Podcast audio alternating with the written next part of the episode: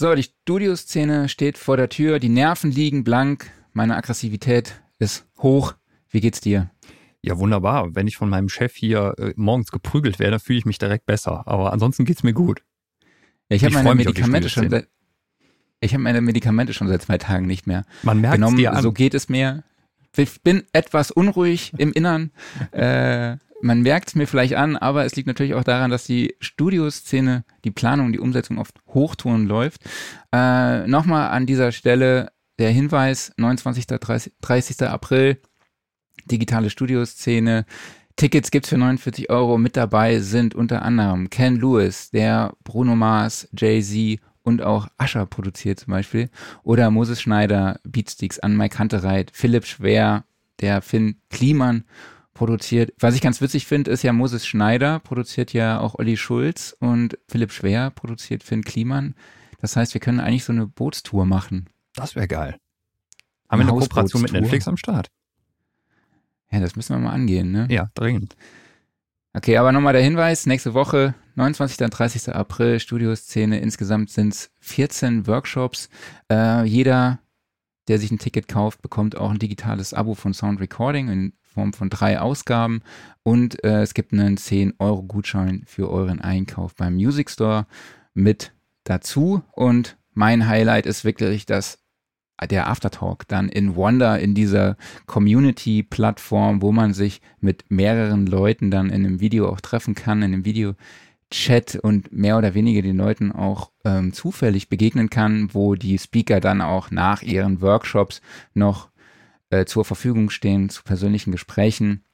Was richtig geil ist, wir haben dazu als Oberfläche einen Grundriss von einem Tonstudio nachgebaut. So richtig so mit allem, was dazugehört. So leere Pizza, Packungen liegen da rum, äh, Sound and Recording liegt auf dem Couchtisch und äh, abgerockte Ledercouch steht da rum, äh, Perserteppiche, also alles, was man so im Tonstudio braucht. Realismus pur, Wahnsinn.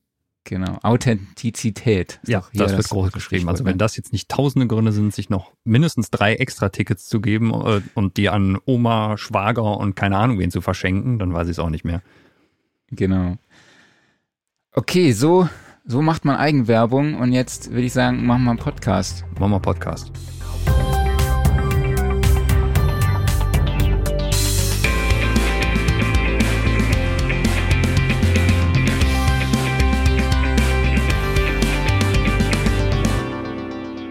Sound and Recording Wochenrückblick, Ausgabe 65.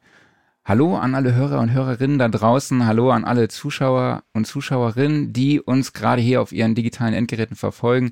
Schön, dass ihr wieder dabei seid und lieber Klaus, schönen guten Morgen und auch schön, dass du wieder dabei bist. Ich versuche meinen Aggressivitätspegel wieder etwas runterzufahren und begrüße dich jetzt äh, herzlichst. Lieber Marc, einen wunderschönen guten Morgen und wenn es zu schlimm wird, dann rufe ich halt den Krankenwagen. Oder du kannst einfach auf Remove from Stream drücken. Das löst das Problem auch einfach. Den Rest kann dann deine Frau machen. Oder den Rest machst du dann einfach. okay. Okay, und wir sind heute auch nicht zu dritt, sondern wir sind zu viert. Und ich freue mich heute besonders mit Malte Mecher, einen sehr, sehr guten Freund von mir und seinen Bruder Niklas Mecher hier im Podcast begrüßen zu dürfen. Hallo, schön, dass ihr dabei seid. Ja, guten Morgen und ja, danke, dass wir dabei sein dürfen. Ja, wir freuen genau. uns natürlich. Guten Morgen. Morgen. Morgen. Ihr komponiert unter dem Namen Sonority Arts gemeinsam Filmmusik und auch Musik für äh, Werbefilme und überall, wo man Musik und Sounddesign eben braucht. Und wir sprechen heute mit euch über, darüber, wie man Gefühle in, den, in der Filmmusik erzeugt und auch im Kontext zum Bild transportiert. Und wenn ihr da draußen Fragen dazu habt, dann könnt ihr die natürlich auch diese Woche wieder in die Kommentare zu YouTube und Facebook schreiben und wir werden sie im Stream für euch beantworten. Ja, sprechen wir mal über eure, über euch persönlich und über eure Werdegänge. Ähm, Niklas, dein Werdegang finde ich echt sehr, sehr spannend tatsächlich. Du hast bereits an der Hochschule für Musik und Theater in München Komposition für Film und Medien studiert, hast dort mit dem Bachelor abgeschlossen, richtig? Genau, ja. Und hast dort auch schon im Rahmen äh, mit, mit den Münchner Symphonikern und auch dem RCM Symphony Orchestra. Du musst mir gleich erzählen, was das genau ist. Ja. Oder RCM heißt es wahrscheinlich. Genau. Äh, du hast dort die Möglichkeiten, mit den beiden Orchestern aufzunehmen, was ja wahrscheinlich auch schon eine ziemlich coole Erfahrung war. Ja. Und dann hast du praktisch nochmal eine Schippe draufgelegt und bist zum Royal College of Music nach London und hast dort dann den Master gemacht. Ähm, erzähl doch mal, wie kam es zu dieser Möglichkeit dann in London zu studieren und äh, was kannst du uns über diesen Studiengang erzählen? Ähm, genau, also ich bin ähm, oder hatte mir während der Schulzeit schon irgendwie in den Kopf gesetzt, dass es unbedingt Filmmusik sein soll und ähm, hatte mich dann relativ intensiv äh, auf diese Aufnahmeprüfung in München vorbereitet und hatte dann auch tatsächlich das Glück genommen zu werden. Und ähm, in München ist es aber so, dass es wirklich nur einen Bachelorstudiengang gibt. Das heißt, mhm. es war relativ früh klar, dass wenn ich äh, weiter studieren will, äh, muss ich mich irgendwie äh, weiter orientieren und nach weiteren Möglichkeiten suchen. Und äh, da ich irgendwie auch den Gedanken ganz spannend fand, äh, ins Ausland zu gehen, ähm, bin ich dann relativ schnell auf London gekommen. Amerika war mir ein bisschen sehr weit weg mhm. und äh, London ist ja schon in Europa so das Zentrum für Film, Musik und Medien und mhm. das hat mich einfach sehr gereizt und äh, genau ist da am College ein zweijähriger Masterstudiengang und wirklich speziell Filmmusik und äh, war auf jeden Fall echt eine super Zeit. Was würdest du sagen, waren so für dich die wertvollsten Erfahrungen, die du dort sammeln und mitnehmen konntest? Wahrscheinlich war am wertvollsten tatsächlich die Zusammenarbeit, oder ich würde sagen zwei Dinge. Also einerseits ähm, die Zusammenarbeit eben mit jungen RegisseurInnen. Also wir hatten da Kontakte zu verschiedensten Filmschulen. Also äh, da gibt es in London wirklich zig Filmschulen. Das ist wirklich völlig absurd. Also es gibt auch vier Musikhochschulen allein in dieser Stadt. Und bei den Filmschulen ist es, glaube ich, noch mal krasser. Ja. Und ähm, das war dann quasi vom Studiengang aus so eingefädelt, dass man da Treffen mit verschiedenen RegisseurInnen hat. Also es konnte von Animationen zu irgendwelchen Abschlussfilmen, Spielfilmen sein. Also es war echt spannend. Und die andere größere Sache, die mich wahrscheinlich sehr geprägt hat, ist einfach der Kontakt zu den Kommilitoninnen. Also dadurch, dass das ein relativ ähm, bekannter und prestigeträchtiger Studiengang ist, können die sich da am RCM eben die Leute relativ gut aussuchen, die da studieren. Und das war einfach ein wahnsinnig, wahnsinniges Privileg, in so einem Umfeld dann lernen zu dürfen. Ähm, du hast ja auch schon dann, wie eben angesprochen, mit vielen Orchestern aufgenommen und auch mit Dirigenten und bekannten Künstlern. Äh, inwieweit spielen auch Credits hier bei euch dann eine Rolle. Also um sich weiterzuentwickeln, aber halt auch sich um Namen zu verschaffen und eben zu netzwerken. Ja, also ich, das spielt äh, auf jeden Fall eine Rolle, glaube ich, wie immer. Ähm, ist natürlich bei uns so, dadurch, dass wir hauptsächlich, ähm, in, also hauptsächlich Filmmusik schreiben, ist wahrscheinlich IMDb schon so, ähm, würde ich sagen, die, die wichtigste Anlaufstelle, was sowas angeht. Ja. Was meinst du mit IMDb? Äh, also das ist uh, IMDb ist die International Movie Database. Also da bekommst du sozusagen, da werden sozusagen alle äh, professionellen Filmproduktionen eingetragen und ähm, wer da zur Crew gehört und was gemacht hat. Das heißt, ähm, wenn wir sozusagen an einem Film als Komponisten arbeiten, dann sieht man das auch in der IMDb. Mhm. Und das ist eigentlich in der Filmbranche so die Referenz, wenn man wissen will, an was für Leuten, an was für Projekten Leute schon gearbeitet haben. Ja, und generell muss man einfach sagen, dass Reputation in unserem Bereich super wichtig ja. ist und auch die Kontakte zu knüpfen. Also wir haben viele Jobs, die wir heute machen, einfach jetzt durch Studienkontakte eigentlich ähm, bekommen. Absolut. Ähm, mhm. Und das macht sich natürlich immer gut, wenn man auch sagen kann, okay, wir haben schon mit den Münchner Symphonikern zusammengearbeitet. Ne? Äh, ja, das, ist das natürlich ist immer was, was man gerne dann auch preisgibt und was Leute natürlich auch gerne lesen, weil das so ein bisschen Vertrauen schafft einfach. Ne? Ja. Ja, das liest sich auf jeden Fall auch schon ziemlich cool, was ihr beide da auch in eurer äh, Kurzbio auf der Website stehen habt. Äh, genau, aber Maite, wo du jetzt auch gerade schon reingegrätscht bist, bleiben wir doch einfach mal bei dir. Du hast äh, Musikproduktion in Hamburg und in Köln studiert, an der SAE, wo wir uns im zweiten Jahr dann halt auch begegnet sind und eine sehr intensive Zeit miteinander erlebt haben, die, die wir jetzt, haben wir schon im Vorgespräch gesagt, die wir jetzt hier nicht weiter them thematisieren.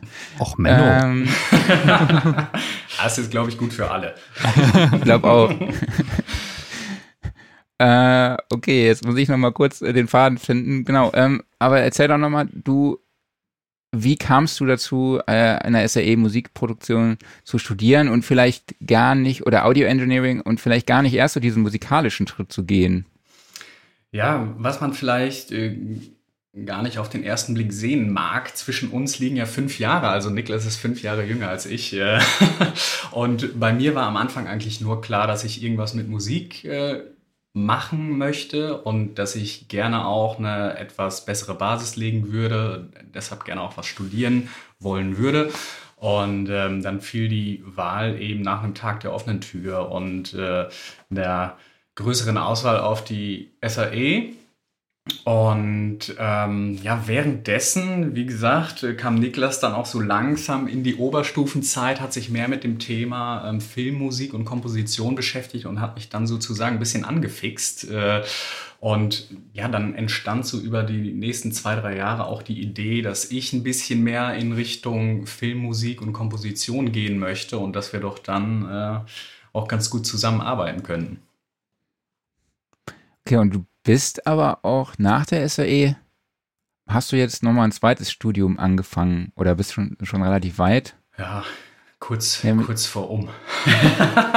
Sag ich mal. Ja, das zieht sich natürlich, weil wir äh, viel arbeiten nebenbei, genau. Aber ich bin jetzt eigentlich soweit durch, ähm, bis jetzt auf die Abschlussarbeit und zwei letzte Prüfungen stehen noch an.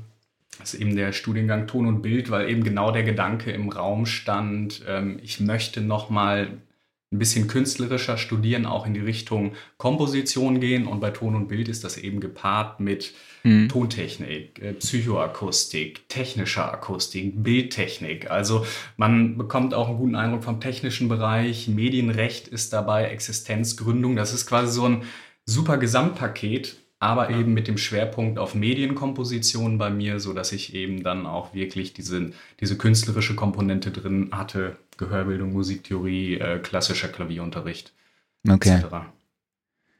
Genau, äh, da kommt auch schon die Frage aus dem Publikum. Ich wollte dich tatsächlich gar nicht an den Pranger hier irgendwie stellen oder dass du dich an den Pranger gefühlt stellst, weil du jetzt noch nicht mit dem Studium zu, äh, zu Ende bist, äh, sondern ich wollte, dass du einfach erklärst, wo du studierst, weil in der Biografie steht, steht äh, interdisziplinärer Studiengang Ton und Bild an der Robert Schumann Hochschule Düsseldorf der Hochsch und der Hochschule Düsseldorf der Verschränkung von Kunst, Akustik und Tontechnik mit dem Schwerpunkt Medienkomposition bei Professor Andreas Grimm. So, und diesen Satz wollte ich mir eigentlich ersparen und hatte gehofft,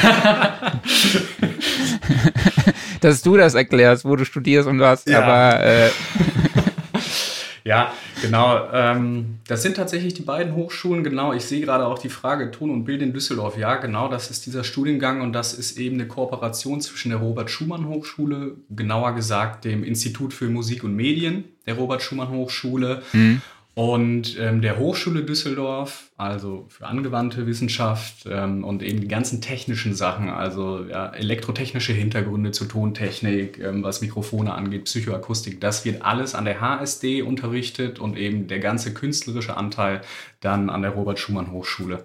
Genau. Das heißt, ich bekomme auch zwei Studentenausweise und bin äh, de facto an beiden Hochschulen eingeschrieben, ja. Ja, mega. Und ähm ja, früher hat uns das immer geholfen, so einen Studentenausweis zu haben, um in irgendwelche komischen äh, Clubs zu kommen.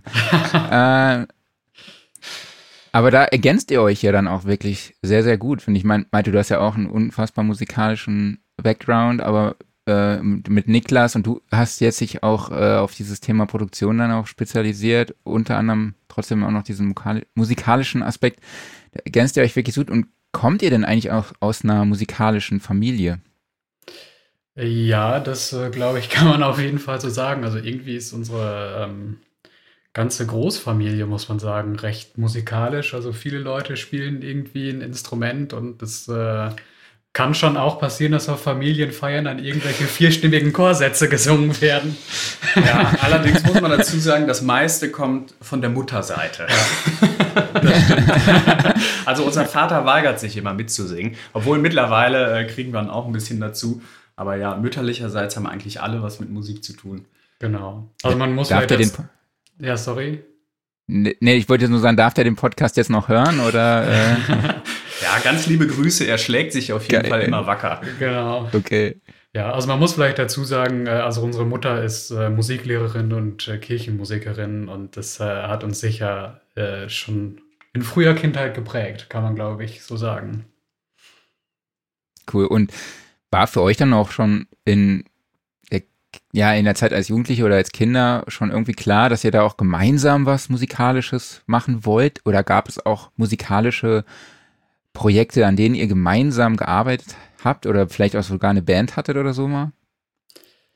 Eigentlich nicht wirklich. Also das lief, also auch dadurch, dass ähm, natürlich in der Kindheit dieser Abstand von fünf Jahren natürlich noch viel größer erscheint ähm, war das da eigentlich eher sehr getrennt. Ähm, und ja, wir haben eigentlich auch zu verschiedenen Zeiten angefangen. Also ich habe dann eher äh, wahrscheinlich angefangen, Klavier zu spielen, weil halt mein älterer Bruder Klavier gespielt hat. Und das findet man dann als fünfjähriger Knirps natürlich ganz toll und will das unbedingt auch. ähm, also das vielleicht, aber dass wir dann wirklich zusammen was machen, das hat eigentlich erst so zur Studienzeit angefangen. Ja. Und okay, und wie sah das dann aus? Wie, wie, wie habt ihr dann zu, gesagt, okay, lass das mal zu, zusammen machen oder das könnte die Idee sein? Ich glaube, das erste Projekt, was wir zusammen gemacht haben, war für ein Hörspiel, oder? Gab es noch was? Ja, nee, ich glaube, ja. das war.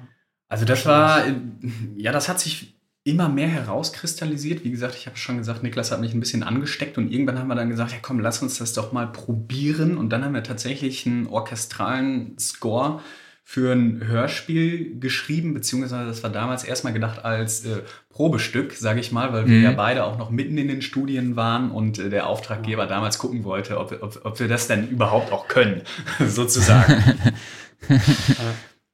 Also war sozusagen so ein Demo-Pitch-Pitch-Ding eher. Ich glaube, es war sogar, da war ich gerade noch kurz vor dem Studium sogar in München. Also es war wirklich sehr, in einer sehr, sehr frühen Phase. Also man muss dazu sagen, kurz vorm Studium in, in, München, aber Niklas hatte es trotzdem schon drauf, denn Niklas hatte auch während der Oberstufe schon wahnsinnig viel äh, Kompositionsunterricht und hat äh, vor seinem eigentlichen Studium noch äh, ein Jahr in Dinkelsbühl verbracht an einer Berufsfachschule und hat sich genau. da also ein Jahr intensiv mit dem Thema Musik äh, und Komposition schon beschäftigt. Nicht, dass ihr jetzt einen falschen Eindruck äh, von uns bekommt. Ach, alles gut. Ähm, jetzt hast du schon Auftraggeber gesagt äh, und dass ihr halt Orchestrierungen auch gemacht habt für ein Hörspiel unter anderem. Wie sehen denn so eure Tätigkeiten aus und die Dienstleistungen, die ihr anbietet? Ja, eigentlich kann man das so ganz grob, würde ich sagen, in drei Aspekte unterteilen. Nämlich einmal hauptsächlich Komposition. Da ist natürlich die Komposition von Filmmusik steht da im Vordergrund. Aber wir haben auch schon mal beispielsweise was für eine Dressurkühe geschrieben. Echt? ja. Also, ähm, wie geil. Wir, wir, haben Spaß an Musikkomposition, sind eben spezialisiert auf die Medienkomposition, aber ähm, ja, uns bereitet das Schaffen von Musik natürlich Freude. Und ähm, dann würde ich mal vielleicht als einen weiteren Bereich Orchestration und Arrangements nennen. Also wir orchestrieren mhm. auch Musik ähm, für ja meistens symphonische Besetzung. Für die bayerischen Filmphoniker haben wir in den letzten Jahren viele Arrangements geschrieben jetzt von Popstücken, so ja, Shallow von Lady Gaga und Bradley Cooper und das dann auf äh, ja, symphonisches Orchester umgemünzt. Ja, das ist irgendwie ähm, ganz spannend. Die machen so ein, zweimal im Jahr so große Konzerte, aber also wirklich in einem, äh, also es ist dann wirklich immer so ein richtiges Event und ähm, mhm. da brauchen die dann große Orchesterarrangements und fragen uns da immer wieder an und das macht zum Beispiel super viel Spaß, dann auch einfach solche Sachen zu adaptieren. Ja. Wie geht ihr bei dieser Adaption vor? Setzt ihr euch dann erstmal ans Klavier, äh, hört euch den Song auf YouTube oder wo auch immer an und versucht dann dort schon mal äh, irgendwas zu komponieren oder geht ihr auch mal rein mit äh, Papier und Stift und Noten an die Sache ran? Also bei den Arrangements bzw. Orchestrationen ist es ähm, eigentlich eher so, dass wir da alles am Rechner machen. Also klar hören wir uns die Songs natürlich auch ein paar Mal öfter dann an und äh, brauchen da erstmal einen guten Eindruck und müssen den Song natürlich auch erstmal verstehen und äh, oft gibt es dann ja auch Leadsheets oder sowas, an denen man sich dann orientieren kann. Dann ist meistens so, dass wir sozusagen erstmal in, in, ins Notensatzprogramm sozusagen äh, Melodie und Akkordsymbole reinhauen, dass wir zumindest schon mal so die grobe Struktur haben. Und dann geht es eigentlich an die eigene, eigentliche Arbeit, dass wir überlegen, okay, was könnte das für, für eine Struktur und Dramaturgie kriegen? Wie unterstützen wir das eben mit dem Orchesterapparat? Genau. Ich würde sagen, Papier und Stift kommt eher mal zum Einsatz, wenn wir Filmmusiken schreiben und dann sozusagen äh, auf der Suche nach Themen sind oder sowas. Dann sitzen wir tatsächlich oft auch am Klavier und äh, schreiben manchmal noch handschriftlich Sachen auf. Okay. Aber ihr arbeitet auch dann mit einem Notensatzprogramm. Genau. Also ähm, wir sind da gerade in so einer Zwischenphase. Also wir haben lange mit Sibelius gearbeitet, aber ähm, waren damit äh, immer weniger zufrieden, kann man glaube ich sagen, in den letzten Jahren und sind gerade dabei, auf Dorico umzusteigen. Hm. Äh, genau.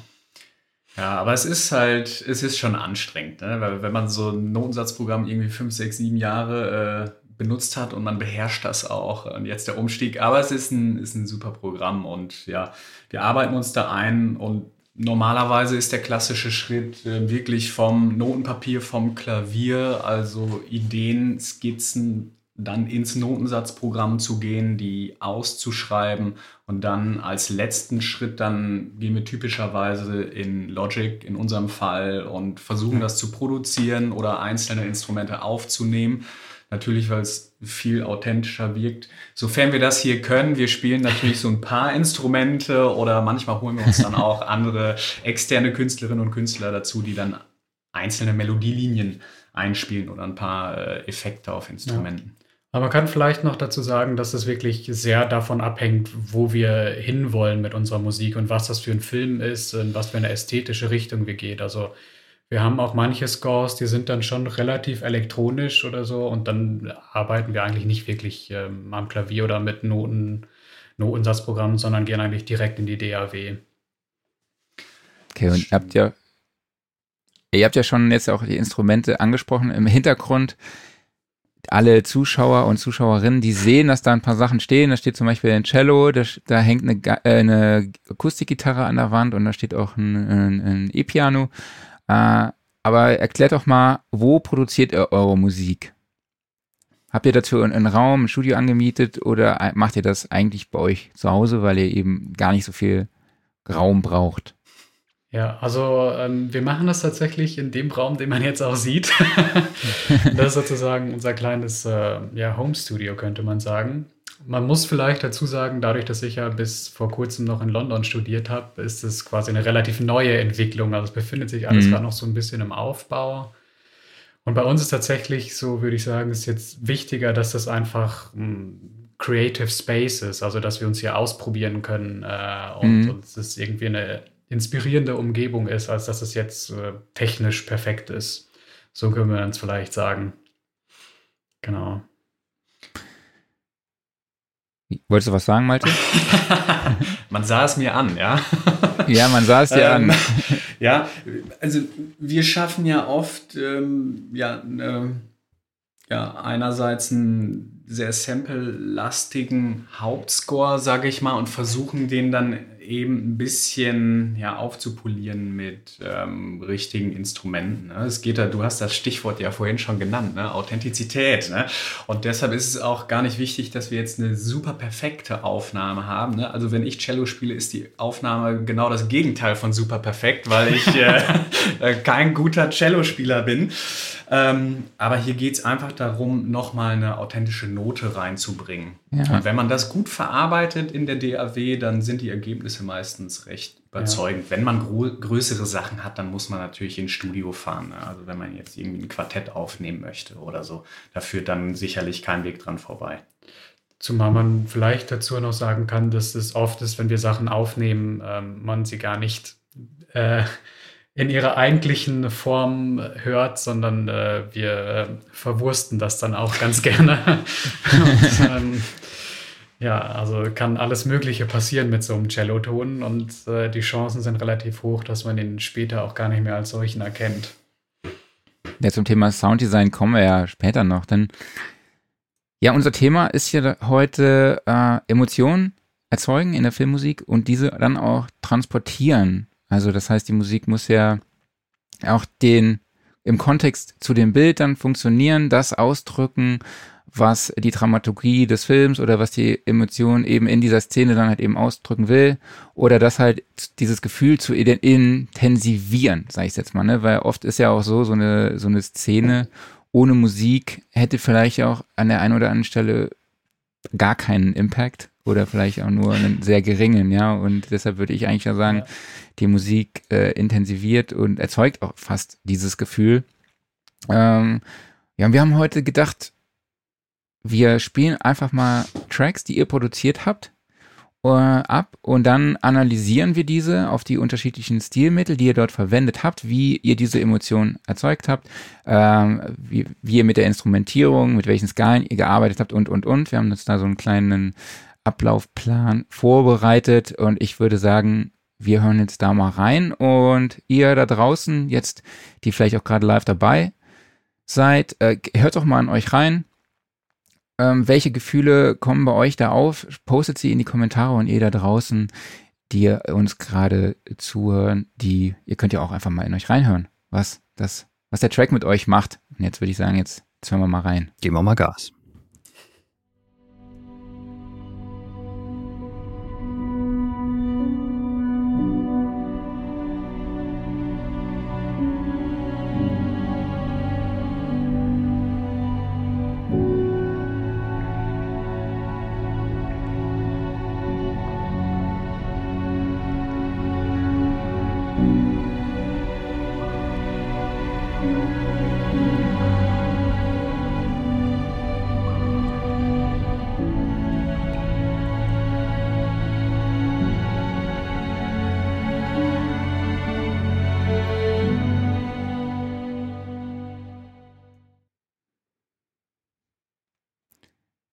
Okay, ähm, vielleicht machen wir es jetzt so. Klaus, möchtest du mal sagen, welche Eindrücke du bei diesem Song hast?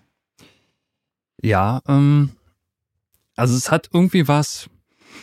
Ich habe mir fehlt ein bisschen das äh, das richtige Wort dafür. Ich habe einfach mal als Stichwort Ende genommen.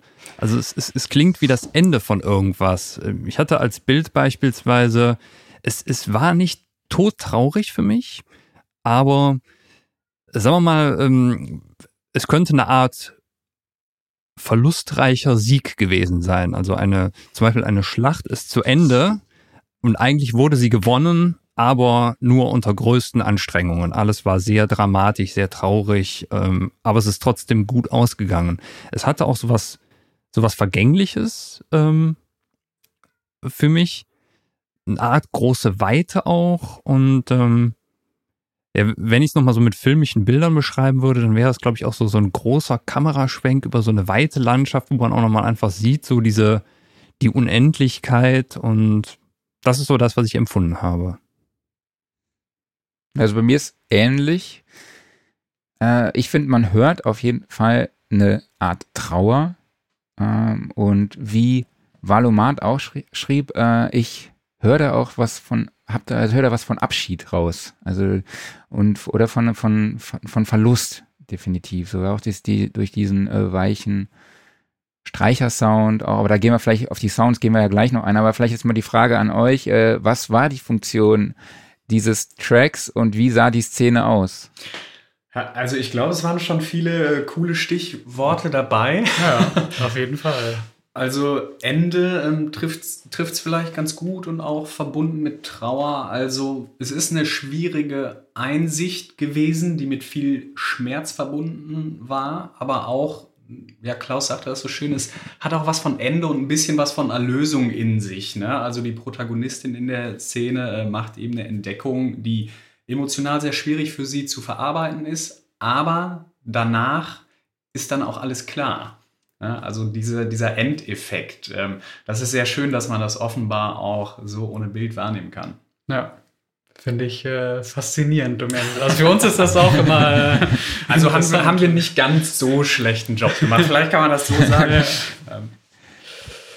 Genau, was für eine Produktion war das? Kann ähm, genau, das ist ein Kurzfilm äh, von einem äh, Münchner Regisseur, mit dem wir jetzt schon öfter zusammengearbeitet haben, Moritz Neumeier. Der hat ihn zusammen mit Julian Klink äh, gemacht. Und ähm, genau, der ist sozusagen gerade fertig geworden, ist allerdings noch nicht veröffentlicht. Also ist äh, okay. genau noch heiß. Brand new. ja. So okay, wenn man jetzt heißt der. Genau. Das vielleicht noch äh, ja. ganz kurz okay. zu sagen, der Komplettheit halber. Wie seid ihr denn an diese Sache rangegangen und was sind für euch die Besonderheiten an diesem Track? Vielleicht auch, ich empfinde zum Beispiel auch so eine Art, es ist eine Dramaturgie da, es ist also eine aufsteigende Dramaturgie da, aber ich kann, kann nicht genau festmachen, an, an was. Also ich kann nicht äh, festmachen, an was ich diese Dramaturgie wahrnehme. Versteht ihr ungefähr, was ich meine? Mhm. Also äh, wahrscheinlich hauptsächlich, also man muss dazu sagen, wir haben jetzt einen kleineren Ausschnitt gehört. Die Szene ist eigentlich noch ein bisschen länger. Und die Musik ist eigentlich relativ einfach gestrickt, so vom harmonischen Muster her und von der Melodie und eigentlich sehr ruhig und ähm, sehr getragen, könnte man sagen. Mhm. Und äh, jetzt in diesem Ausschnitt, wo wir gehört haben, schleicht sich dann eben noch so eine Geigenlinie äh, ein und legt sich so sanft über die, ähm, über die eigentliche Melodie, könnte man sagen, die man in den Klavier und den Bratschen hört. Und diese Geigenlinie steigt dann eben nochmal darüber und macht es eben noch ein bisschen größer und offener. Wahrscheinlich kommt dadurch hauptsächlich diese Dramaturgie und auch durch die Dynamik, dass es einfach ein bisschen lauter wird noch. Mhm. Ja. Ich denke, das sind die beiden hauptsächlichen Faktoren. Dynamik und die aufsteigende Melodielinie. Das ähm, zieht immer an. Das heißt, ihr beschäftigt euch dann auch schon mit dieser Art, ja, ich sag jetzt mal Musikpsychologie im Vorfeld auch?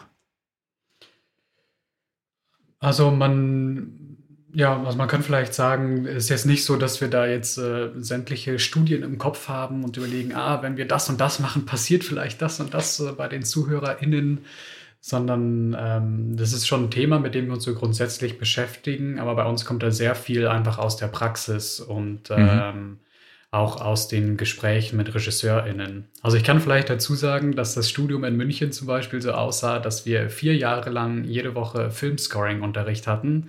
Und man hm. bekam eine Filmszene und äh, wir alle in dem Jahrgang, wir waren zu viert bzw. zu fünft, äh, mussten das dann bis zur nächsten Woche vertonen. Jetzt mal so ganz runtergebrochen. Und das heißt, man hat dann zu jeder Szene auch vier oder fünf verschiedene Versionen gesehen mit verschiedener Musik und musste sich quasi immer damit beschäftigen, okay, wie wirkt das jetzt auf mich? Und ähm, das ist natürlich was, was ein, äh, was das natürlich auch sehr schärft, einfach diese Wahrnehmung. Mhm. Also äh, wie man sozusagen verschiedene Musiken im Kontext zum Bild dann auch wahrnimmt und äh, was für Emotionen das transportiert. Ja. Genau, vielleicht, vielleicht kann man noch kurz über die Instrumentierung sprechen. Wir haben ja auch schon diese Streicher auch angesprochen, die ja auch sehr weich und sanft gespielt sind und so eine, ja, und auch sehr, sehr langgezogen. Vielleicht könnt ihr nochmal sagen, wie, wie nennt man dieses Fachwort, wenn man so ein, ein Streichinstrument sehr langgezogen spielt? Ja, ich, ich, ich glaube, da gibt es jetzt äh, gar nicht ein richtiges Fachwort. Also es ist einfach eine Legato-Linie natürlich und mit sehr wenig Bogendruck gespielt. Ne? Dadurch ist es eben auch möglich, einen Ton sehr lang zu ziehen, ohne dass man Probleme bekommt, dass der Bogen dann zu Ende ist und man dann Bogenwechsel hat, den man natürlich auch wieder hört. Also je nachdem, wie gut oder nicht so gut äh, eine Cellistin oder ein Cellist natürlich ist. Ähm, Genau, aber mit sehr wenig Bogendruck kriegt man diese langen Linien hin und ähm, wenn man es dann eben noch ein bisschen weiter treiben möchte und wirklich in dieses ja, in diesen zerbrechlichen, ähm, sehr instabilen Sound rein möchte, kann man natürlich auch noch Sultasto spielen lassen, also über dem Griffbrett. Und ähm, akustisch gesehen wird der äh, Ton dann eben ein bisschen instabil und er wird viel weicher und leiser und vermittelt mhm. direkt so ein ähm, unsicheres Gefühl, ja, kann man vielleicht also sagen. Also jetzt ohne vielleicht zu sehr ins Detail zu gehen, aber je nachdem, wo man den Bogen sozusagen aufsetzt, ähm, ähm, also verändert sich auch die Obertonstruktur des Tones ähm, und damit die Klangfarbe und damit kann man sozusagen sehr viel Präsenz in den Ton kriegen oder ihn halt sehr gedeckt wirken lassen und ein bisschen mhm. dunkler und schwächer. ja. Genau, also je, je näher man zum, zum Steg geht unten, dann, dann wird der Ton richtig kratzig und wenn man dann noch einen hohen Bogendruck benutzt, dann geht es irgendwann in den ja. Bereich der Bifurkation. Ne? Das heißt, der Ton gabelt sich und man hört im Grunde mehrere Töne gleichzeitig und das klingt super unangenehm. Ja, das kann dann, okay. schafft man tatsächlich mit einem in Ton kann man wirklich so eine richtige Aggressivität dann schon ja. vermitteln. Das ist äh, ganz spannend. Wäre dann vielleicht ein Sounddesign für einen anderen Film. Ja. Genau, welche Rolle spielen grundsätzlich äh, Skalen und Tonarten äh, bei eurer Arbeit und wie stark prägt sich das in diesem Track aus? Oder wirkt sich das aus? Also generell spielt das natürlich eine super große Rolle, weil durch die Festlegung auf bestimmte Skalen ähm, stecken wir natürlich auch gewissermaßen so ein Feld ab, auf dem wir uns bewegen wollen. Ne? Also wenn man jetzt auch mal weggeht von, von Dur-Moll und ein bisschen in die modalen Skalen rein, bei denen man dann aber bestimmte alterierte Töne im Vergleich zu Dur-Moll hat, kann man mit diesen einzelnen äh, Alterationen direkt schon ein ganz anderes Feeling auslösen. Deshalb denke ich, ist das ja. als Grundlage schon ähm, super wichtig für uns. Genau, also man kann zum Beispiel als ein Beispiel, also man kann sich die modalen Skalen im Sinne von den, von den Kirchentonarten jetzt, äh, wie sie auch bekannt sind, äh, vielleicht so ein bisschen vorstellen wie so ein bisschen Färbungen von Dur und Moll.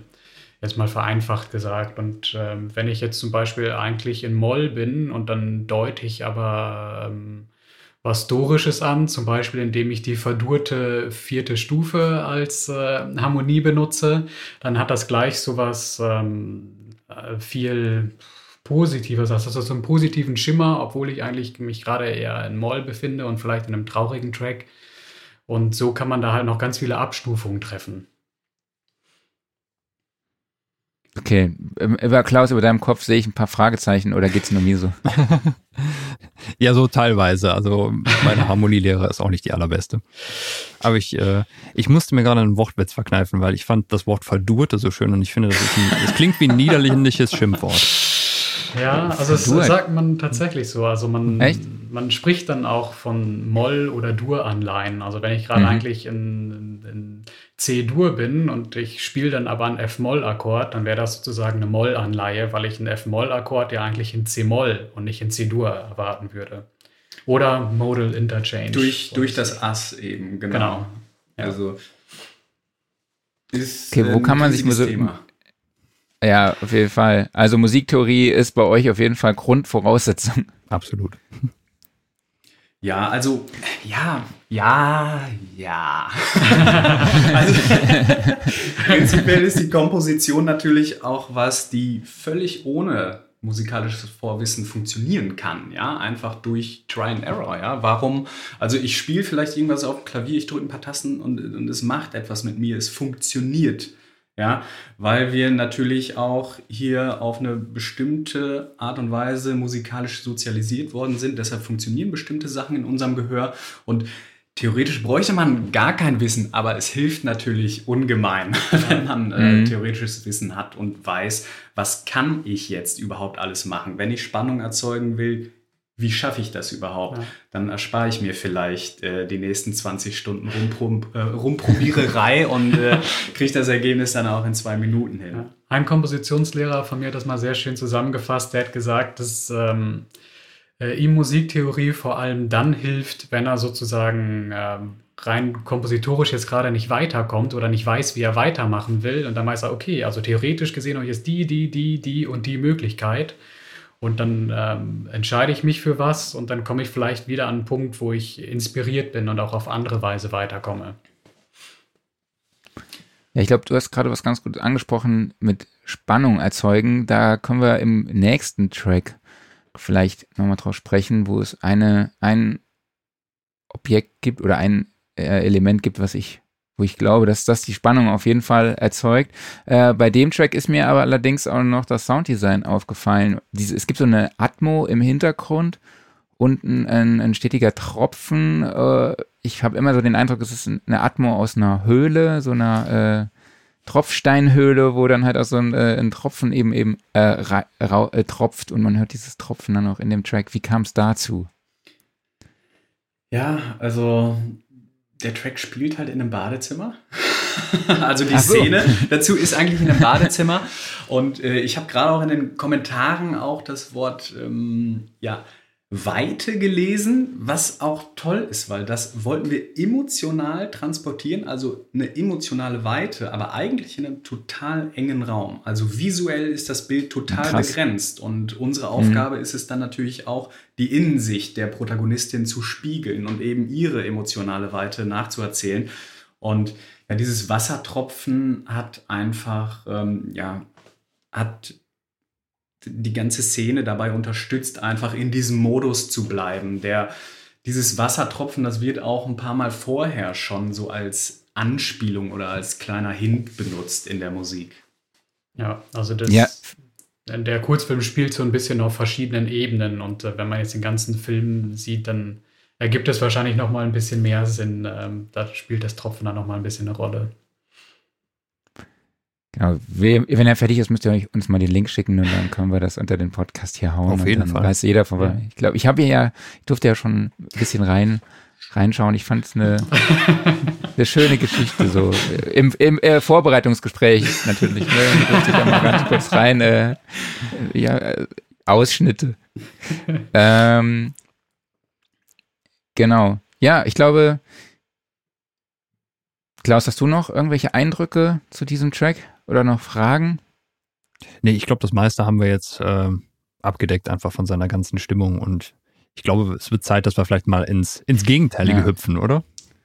Ja, aber ich, ich wollte nochmal das aufgreifen, was Malte gesagt habe. Okay. Gerade fand ich sehr, sehr äh, spannend, wie man solche Sachen dann halt mit der Musik eben ausdrückt. Ja, es war eine Szene, die in einem Badezimmer, in einem engen Raum statt spielt und man kann mit der Musik aber halt so eine emotionale Weite erzeugen. Und das finde ich schon echt sehr, sehr, ja, spannend, dass das überhaupt geht. Oder ich finde es halt geil, dass sowas funktioniert mit Musik, muss ich ganz ehrlich sagen. Das finde ich auch krass, äh, wie ihr da rangeht, ja, und das dann auch so umsetzt und an solche Sachen halt auch denkt, so wie die Musik dann halt auch im Kontext zum Bild und zu der Dramaturgie eben passt des Films, ja, und das nochmal intensiviert. Und das finde ich so unglaublich faszinierend, dass, dass man sowas mit der Musik eben äh, transportiert und generiert auch. Total. Also gerade so Kontraste und Gegensätze, äh, wie jetzt in dem Fall, also Badezimmer versus Weite. Wir haben später auch noch ein anderes Beispiel, wo mir das auch aufgefallen ist, wo zwei totale Gegensätze gegeneinander spielen und äh, einfach spannend, wie das genau. geht. Genau, ich würde sagen, du hast das schon angekündigt, wir hören mal in den nächsten Track rein und ihr da draußen könnt auch wieder jetzt live eure Kommentare dann dazu abgeben, welche Emotionen da bei euch ausgelöst werden. Und ich weiß auch diesmal gar nicht. Beim dem Track davor wusste ich es ja, aber bei dem Track wurde mir nicht gesagt, was er machen soll, die Funktion dahinter und auch die Geschichte dahinter wurde mir nicht gesagt. Äh, deshalb an euch da draußen, schreibt auch mal in die Kommentare und wir greifen das dann auch danach direkt mal auf und gucken, was jeder so sagt und hört und fühlt. Los geht's.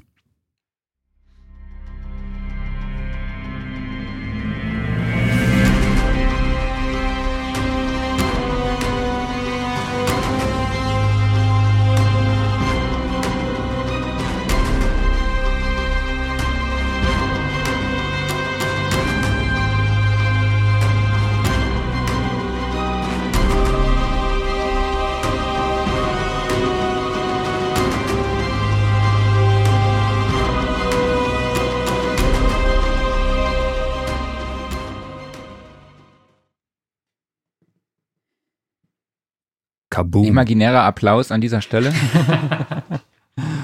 Aber Danke. ich hätte ja eigentlich Applaus hier auf meinen Pads, verdammt, ey. Das erinnert mich äh, an bei Anruf Bohlen.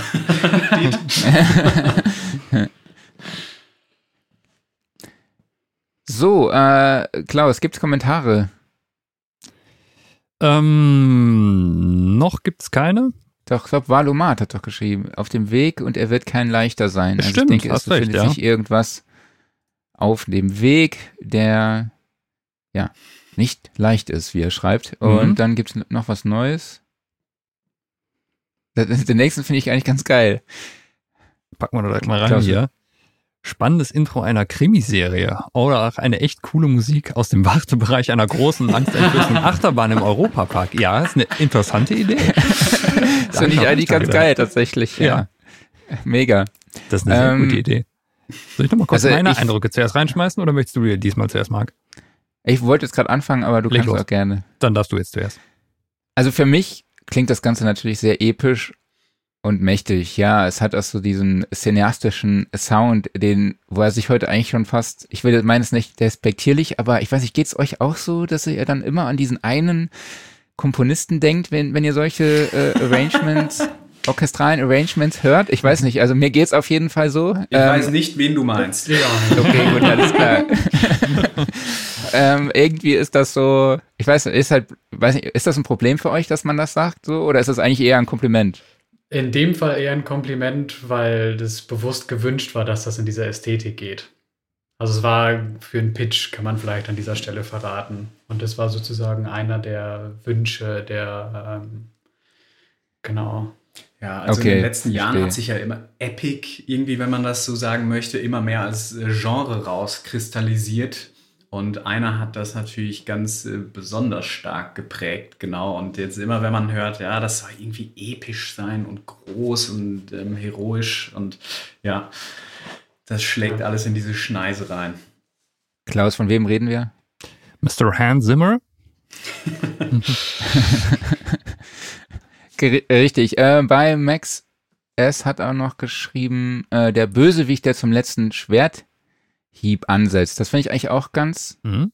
gut, gute Beschreibung. Also ich habe auch, ähm, ja, es, es, es verzeugt bei mir Angst und Panik. Also so ein bisschen so Furcht auf jeden Fall. Und irgendwie steht ein großes negatives Ereignis bevor. Irgendwie so ein Krieg. Ich glaube, Klaus, du hast auch schon gesagt, ich glaube, du hast Schlacht geschrieben. Mhm. Deshalb finde ich das auch ganz ganz cool, dass hier bei Max S auch diesen, ja, dieser äh, Bösewicht da steht. Ne? Es, ist, es geht auf zum letzten Schwerthieb und so. Das finde ich eigentlich ganz cool. Ähm, Klaus, vielleicht du erstmal Sound, weil ich habe mir noch ganz vieles zur Instrumentierung aufgeschrieben, was die bei mir auslöst. Also deshalb vielleicht du erstmal deine Eindrücke, was geht's, was sind die Emotionen? Ja, eigentlich gerade wie du halt schon erwähnt hast, es, es hat irgendwas von ähm, äh, einem Moment einer Schlacht, aber auch gleichzeitig, ich habe zum Beispiel jetzt sogar Bilder eines Fantasy-Epos vor mir, eine Kamerafahrt, die beispielsweise über irgendeine große Festung schwebt, also irgendwas sehr Bedrohliches, was mhm. sich da gerade vor einem aufbaut. Das äh, ist in meinem Fall dann halt jetzt eher ein, ein, Gebäude gewesen, aber es kann halt genauso gut eine Armee, ein Bösewicht, irgendwas in der Art sein. Allgemein halt dieses sehr majestätische, dieses epische halt durch die, äh, durch die Bläser und durch die äh, äh, durch die äh, starken Percussion da drin, äh, einfach diese, diese Größe und Bedrohlichkeit, die da vermittelt wird. Genau, jetzt, jetzt müsstet ja. ihr die, uns die Auflösung liefern. Ja, also ihr habt wahrscheinlich schon gesehen, dass mein Grinsen immer größer wurde über, über die letzte Minute, weil das äh, so alles getroffen hat, was sozusagen ähm, der Wunsch der äh, Musik, äh, Music Director, ich weiß gar nicht, wie man am besten sagt, damals war, die uns gebeten hatte, dafür zu pitchen, weil es genau darum ging, also es sollte irgendwie großer Fantasy-Epos, es sollte um Schlachten gehen, ähm, also deshalb auch diese Assoziation mit Schwerthieb und so. Mhm. Äh, es sollte sehr dramatisch sein, ähm, episch, so ein bisschen von der Soundästhetik in Richtung Hollywood gehen. Also es äh, passt alles sehr gut, muss ich zugeben. Ja, cool, dann würde ich sagen, habt ihr euren Job wieder sehr gut gemacht. In der Tat. Ähm, ja, lass uns mal, du hast ja schon angesprochen, auch die Dramaturgie da drin. Und ich habe jetzt für mich hier irgendwie mal rausgefunden, dass es für mich eine Sache gibt, die bei mir diese Spannung erzeugt. Und ich glaube, es sind diese, diese Streicher. Ich glaube, das ist das, was bei mir persönlich diese Spannung aufbaut und das drumherum äh, diese Pauken und Bläser, dieses so ein bisschen epochale, ist für mich so die Dramaturgie und die das Ganze eben so majestätisch macht, wie Klaus es schön beschrieben hat. Aber vielleicht könnt ihr noch mal dazu was sagen, um auf die Instrumentierung eingehen und vielleicht auch so erläutern, ob man mit zwei verschiedenen Stilmitteln in einem Track eben beides vielleicht auch erzeugen kann, also zwei unterschiedliche Sachen und wie die dann zu zusammenspielen. Ja, ab absolut. Ähm, also Klaus hat es eigentlich vorhin auch schon ganz, ganz gut gesagt, ne? majestätisch, heroisch. Äh, deshalb, man hört auch, ja, das Stichwort Blechbläser ist schon gefallen. Ne? Also wenn man jetzt solche langen Horntöne hört, das sorgt natürlich immer direkt für so eine starke, heroische Assoziation. Und ähm, dagegen, genau, weil wir unterbewusst, also die Streicher sind ja gar nicht so präsent oder äh, dieses Pattern, was von den Streichern gespielt wird, aber das soll eben auf einer etwas niedrigeren Ebene eben für Spannung sorgen. Und das soll das ganze Ding treiben, ne? sodass man dieses Gefühl der Unruhe hat und dass man sich mhm. eben in einer Schlacht befindet. Und dass genau die, die hohen Geigen spielen dieses Pattern und wir haben auch ähm, da noch so schöne Streichereffekte benutzt, äh, in denen mit dem Holzbogen auf Seiten gehauen wird und so. Und all diese perkussiven Elemente sorgen natürlich für dieses mhm. Gefühl, dass alles nach vorne schiebt. Das ist tatsächlich relativ ähm, oder kaum konventionelle Percussion drin, sondern das sind in dem Fall ähm, spezielle Streicher-Samples, wo mit ähm, Drumsticks auf die Seiten geschlagen wurde. Mhm. Und äh, die haben wir dann nochmal ein bisschen bearbeitet, relativ hart komprimiert, viel Saturation und sowas. Und dadurch kriegen wir jetzt so einen richtigen Punch und klingen sehr aggressiv. Und das treibt das Ganze halt. Also das, da kommen dann auch verschiedene Sachen zusammen, wie ihr seht. Also es ist halt ähm, sozusagen diese getragenen Linien, die diese epische Breite transportieren, ähm, dann auch ähm, so ein bisschen das Metrum, also es ist ein Siebenviertel, das einem so ein bisschen vielleicht auch ähm, den Boden unter den Füßen wegzieht und dieses Treibende unterstützt. Und dann können das aber genauso auch produktionstechnische Mittel sein, die das sozusagen mit reinspielen und diese Sachen eben unterstützen. Du hast jetzt gerade Metrum angesprochen. Äh, ist das was, wo ihr auch dann viel rumprobiert oder gibt es da auch so, ich sag jetzt mal, Standards, eine Ballade muss immer vier Viertel sein und äh, was Epochales muss eben, was hast du gesagt? Also das ist jetzt im Siebener, genau. Ist vielleicht nicht so Standard jetzt, aber. Ja. nee. Also da würde ich Wie kommt man da drauf? es, es, es gibt eigentlich immer zwei Dinge. Man muss sich natürlich immer fragen, was soll die Musik leisten? In, in dieser Szene oder in diesem Kontext. Und wie Niklas gerade schon sagte, das soll in diesem Fall natürlich ein bisschen dieses Gefühl erzeugen, es ist schwer, irgendwie so Schwerpunkte zu finden in der Musik. Und das ähm, vermittelt ganz subtil natürlich immer das Gefühl, okay, irgendwie fühlen wir uns trotzdem unsicher. Und der zweite Aspekt, der in der Filmmusik natürlich wichtig ist, dass wir auch ganz stark natürlich bildbasiert arbeiten und dass wir dann manchmal natürlich auch einfach timingtechnisch zwischendurch einfach mal einen anderen Takt einsetzen müssen, damit es überhaupt funktioniert. Ja, wir können natürlich am Tempo schrauben, aber eben auch an den Taktarten schrauben. Und wenn wir sagen, okay, das passt jetzt irgendwie nicht, dann brauchen wir da halt auf einmal mal einen Dreivierteltakt. Ne? Also wenn man sich so mhm. Filmmusik-Scores anguckt oder so, da sieht ja. man ständig Taktwechsel drin. Das ist wirklich, okay. wirklich krass. Also ähm, ja. Ja, das war mir gar nicht so bewusst tatsächlich. Klaus, war das dir bewusst? Nee, eigentlich gar nicht ich muss zugeben, da habe ich auch nie wirklich drauf geachtet. Nee, ich auch nicht. Ja, das also, Ding ist ja, das ist eigentlich auch immer super verpackt. Ne? Also man nimmt mhm. das als Hörerin oder Hörer auch gar nicht so wahr. Aber wenn man dann in die Partitur guckt, dann äh, fällt da manchmal die Kinnlade runter. Ja, und das ist tatsächlich auch ähm, echt so eine kleine Challenge als äh, Komponist oder Komponistin, ähm, das irgendwie so zu verpacken, dass ähm, das quasi nicht so sehr auffällt. Also normalerweise, wenn jetzt plötzlich die Taktart wechselt oder so, dann würden die meisten wahrscheinlich denken, huch, was ist da denn los? Und das muss man erstmal kompositorisch irgendwie so ein bisschen geschickt verpacken, dass das sozusagen nicht zu viel Aufmerksamkeit auf sich zieht. Ja, also, und wie sieht es mit der Rhythmik aus? Äh, wie, das spielt ja dann auch sehr stark zusammen. Ich fand jetzt die Rhythmik bei diesem Track, ich weiß nicht, Klaus, äh, soweit ich mich erinnere, war die ja schon sehr prägnant. Mhm. Ähm, was könnt ihr da sagen? Ähm, was können wir da sagen? Gar nicht so viel. Wir haben natürlich immer diese schnellen Sechzehntelschläge, diese zwei, dieses Babam, Babam, Babam, Babam, Babam, Babam. Ähm, das ist, glaube ich, so die grundsätzliche Pattern. Das heißt, ähm, wirklich ähm, schnelle Repetitionen und dann aber trotzdem immer wieder diese Pause, die ein bisschen rausholt aus der ganzen Geschichte. Genau, also es sind wahrscheinlich zwei Sachen, die vor allem rhythmisch prägnant sind, die wir quasi eben schon angesprochen haben, sind einmal diese hohen Geigen, die eben die ganze Zeit dieses Pattern durchmachen. Mhm.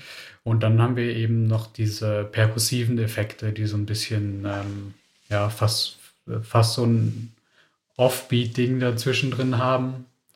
Und dann aber quasi wie immer wieder eine sehr starke Eins auch setzen, damit man sozusagen nicht völlig die Orientierung verliert in diesem Siebener, weil das schon ein bisschen spezieller ist. Okay.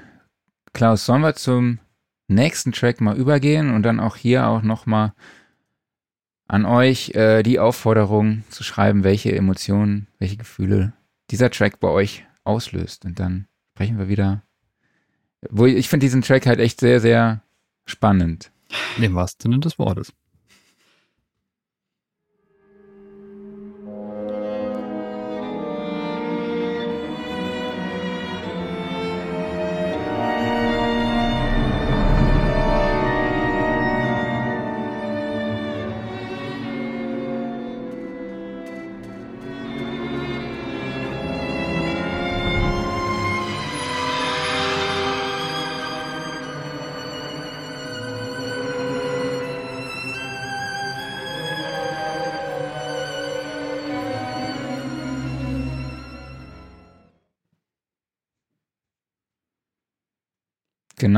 So, Klaus, go. Ja, ähm, es ist auf jeden Fall eine Art, ähm, es ist noch nicht der blanke Horror, aber es ist auf jeden Fall eine gewisse Bedrohlichkeit da, aber auch eine, ich sag mal eher in Richtung Grusel, mysteriös. Ich sag mal, man, man sieht vielleicht das Geisterhaus gerade so in den Nebelschwaden, aber es ist noch nicht so, dass ähm, das Tentakelmonster direkt vor einem steht. Das ist halt einfach wirklich so dieses Unwohlsein. Es hat auch ein bisschen was vielleicht Märchenhaftes. Ähm, und es vermittelt unterschwellig eine Art Gefahr, aber auch hier, sie steht noch nicht direkt vor einem. Ich habe immer, immer so ein Schwarz-Weiß-Krimi vor Augen. Ich weiß okay. auch nicht warum. ja, den hatte ich jetzt gar nicht, aber es ist eine interessante Idee. Ähm, genau. Was gibt's denn aus den Kommentaren? Schauen wir mal. So, da haben wir emotionale Qual, Vampir leidet. Mhm. Dann haben wir der Eingang in den Zauberwald mit seinen merkwürdigen Wesen. Auch eine schöne Idee. Mhm. Auch märchenhaft, wie du eben es auch formuliert hast, ne? Ja, genau. Und wir haben noch, der böse Zauberer mischt seinen gefährlichen Trank an, der viel Böses ausrichten wird. Ist auch eine interessante Idee. So, jetzt kommt die Auflösung. Was, was wolltet ihr damit erzeugen? Ähm, ja, ehrlich gesagt, genau das. okay, äh, ja, schon wieder 100 also, Punkte. Ähm, man kann vielleicht ganz kurz dazu sagen, es ist so eine lose Adaption von Hänsel und Gretel, also ein hm. ähm, Märchen-Kurzfilm. Äh, sowieso ein total schönes Projekt, weil das sozusagen, äh, weil, da, weil das mit geflüchteten Kindern war und das komplett erarbeitet wurde und sozusagen auch Bühnenbild von denen war und die das auch selbst gespielt haben. Ähm, das nur kurz am Rande. Aber genau, das ist sozusagen die Stelle, wo sie da im Zauberwald sind und das Hexenhaus cool. sozusagen sehen und ähm, diese äh, Bedrohung immer deutlicher wird. Deshalb äh, passt das ganz wunderbar. Also dieses Bedrohliche, das Märchenhafte, Zauberei, Hexe. Ähm, ja. Ja, der Zauberer, der langsam den bösen Trank zubereitet, das gefiel mir besonders ja. gut gerade in den Kommentaren. Das trifft es eigentlich super. Ja. Es, ist, es steht bevor, ne? aber es ist noch nicht ganz da. Ja, wieder total faszinierend, ne? Wie mhm. man das einfach, solche Szenen nur mit der Musik eben ausdrücken kann. Es ist echt äh, krass. Ähm, ja, was halt äh, in mir musikalisch jetzt hier aufgefallen ist, ist diese, ja, so etwas, irgendwo hatte ich mir es eigentlich notiert mit schrill. Ich hatte das Gefühl, dass diese Streicher so sehr schrill, schrill waren. Und es gab diese metallische Atmo gegen Schluss so, und so, so ein Wabern. Aber vielleicht könnt ihr erstmal mal äh, auf die Streicher eingehen? Ähm, ja, also hauptsächlich hört man eigentlich eine Solo-Geige, die wir damals auch tatsächlich aufgenommen haben. Also falls äh, du zuhörst, Caro, vielen Dank nochmal. ähm, genau, und die ist aber halt auch ähm, so, also sie kriegt halt sehr viel Weite, dadurch, dass sie in so einer Plate platziert ist ähm, und dass relativ viel drumherum passiert. Ähm, also, äh, wie gesagt, hauptsächlich diese Solo-Geige, die diese Melodie spielt und fast schon auch so ein bisschen schrill und hat so ein bisschen was Aggressives. Mhm. Und dann hört man ganz am Ende äh, jetzt dieses äh, Ausschnitts, hört man dann so schnelle Streicher, Arpeggien und Läufe, die so ein bisschen äh, so was Chaotisches haben. Ähm, genau, und ansonsten sind es so viele verschiedene kleine Elemente, die sozusagen dazukommen. Also es sind manchmal andere äh, Orchesterinstrumente, die dann so mit reinkommen. Also ein bisschen Fagott hat man am Anfang gehört, dann ein bisschen Flöte. Und man hört in den tiefen Streichern ähm, so eine kleine Gegenlinie. Und da, also da greifen wir dann manchmal auch ein bisschen in die Klischeekiste. also das ähm, so tiefe Streichertremoli oder so haben natürlich immer was äh, Bedrohliches. Also wenn man den Bogen ganz schnell okay. hin und her bewegt. Äh, ja. Ja, kann man, denke ich, so sagen. Genau, du sprachst es ja noch an, ähm, diese wabernden Sounds. Also wir arbeiten wahnsinnig gerne mit äh, Crotales oder Klangschalen oder gestrichenen Becken eben äh, mit einem Streicherbogen und da entstehen halt äh, super crazy Sounds teilweise, ja. die auch dann wirklich recht scary klingen können. Ja, also ich weiß nicht, wem es aufgefallen ist. Also es gab an einer Stelle dann noch fast so ein Geschrei. also was, was so ein bisschen reinkam. Und das wäre zum Beispiel auch so ein Beispiel für Custom Samples, die wir dann machen, also die aus irgendwelchen Experimentierereien entstanden sind. In dem Fall war es so, dass wir so eine kleine Experimentier-Session damals während meines Studiums in München hatten. Und unser Prof hat irgendwie gesagt, wir sollen alle mal so singen wie ein sterbender Schwan. okay. Und das, äh, dieses Sample äh, habe ich dann irgendwann mal aus Spaß so ein bisschen äh, aufbereitet äh, und daraus einen kleinen Contact Patch gemacht, der halt so total abgefahrene, schreimäßige Sounds produziert. Ja. Also da darf und man auch so einfach keine Berührungsängste haben. Also in so einem Fall darf man wirklich alles ausprobieren mit Instrumenten oder Sounds, wie auch immer. Du hast jetzt gerade auch das Fagott angesprochen. Das wäre jetzt zum Beispiel ein Instrument, auf das ich wahrscheinlich jetzt nicht kommen würde. Ja, also ich hatte, ich wollte euch tatsächlich im Vorgespräch schon fragen, was war das denn für ein Blasinstrument? Ich bekam, ich konnte es nicht raushören. Ne? Ich, ähm, äh, ich weiß nicht, wie es dir geht, Klaus, ob du solche Sachen äh, raushörst. Also ich konnte es tatsächlich nicht äh, identifizieren, äh, was es war, aber ich fand es tatsächlich total spannend. Ähm, jetzt ist nur noch die für mich die Frage, Gibt es Instrumente, die von sich aus schon gewisse, gewisse Emotionen ausdrücken oder vielleicht äh, Instrumente, die für, äh, mit denen man, wo man weiß, man kann damit gewisse Emotionen ausdrücken und ähm, wie habt ihr es vielleicht auch jetzt in diesem Track geschafft, das Ganze so ein bisschen märchenhaft klingen zu lassen durch die Instrumentierung? Also ich würde es vielleicht ein bisschen umformulieren, äh, nämlich Emotion gegen Assoziation tauschen. Also wir haben ganz starke Assoziationsbezüge. Wir hatten vorhin schon das Beispiel Blechbläser oder Trompet. Man denkt sofort an die Fanfare. Ja, das hat irgendwas äh, Assoziation, Mittelalter, König. Majestätisch. Majestätisch. Den Dudelsack für Schottland, das Akkordeon für Frankreich, ja, um jetzt mal ganz tief in die Klischeeschublade zu gucken. Genau. Ähm, prinzipiell gibt es natürlich Instrumente, die besser in Bereiche vordringen können als andere, aber man kann einfach auf ja, allen klassischen symphonischen Instrumenten hat man eine wahnsinnig große Bandbreite und kann durch Spieltechnik unheimlich viel machen. Also man kann mit einem Fagott die schönste, weicheste Sololinie spielen, aber man kann eben auch richtig ähm, ja, besorgniserregende Sounds äh, da rausholen. Ja. Genau, und was glaubt ihr, wie habt ihr es geschafft, dieses Märchenhafte zu definieren in diesem Track jetzt? Also ich glaube, dieses äh, mysteriöse, zauberhafte kommt einerseits ähm, auch durch diese chromatische Melodie, also die dann so viele chromatische Schritte macht und dann auch mal irgendwie so eine kleine None hochspringt und sowas. ähm, und sowieso einen sehr großen Ambitus hat. Also es macht, hilft, glaube ich, bei diesem Mysteriösen einfach sehr. Und ich glaube, das Märchenhafte sind auch viel diese leichten Glockensounds, die man mal hört, so Celesta und ähm, solche Sachen. Das hat dann schnell so eine Märchenassoziation.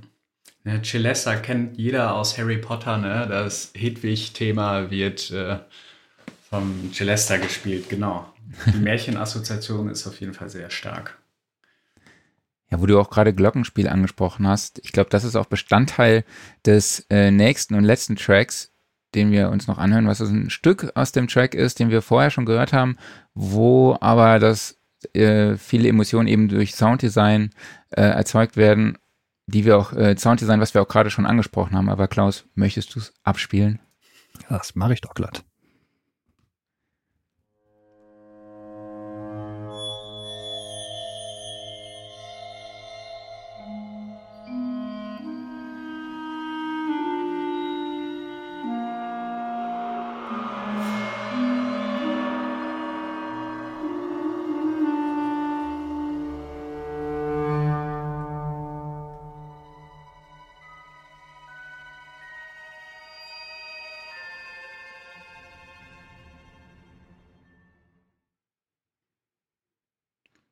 Diesem Glockenspiel musste ich so ein bisschen an Kevin allein zu Hause denken.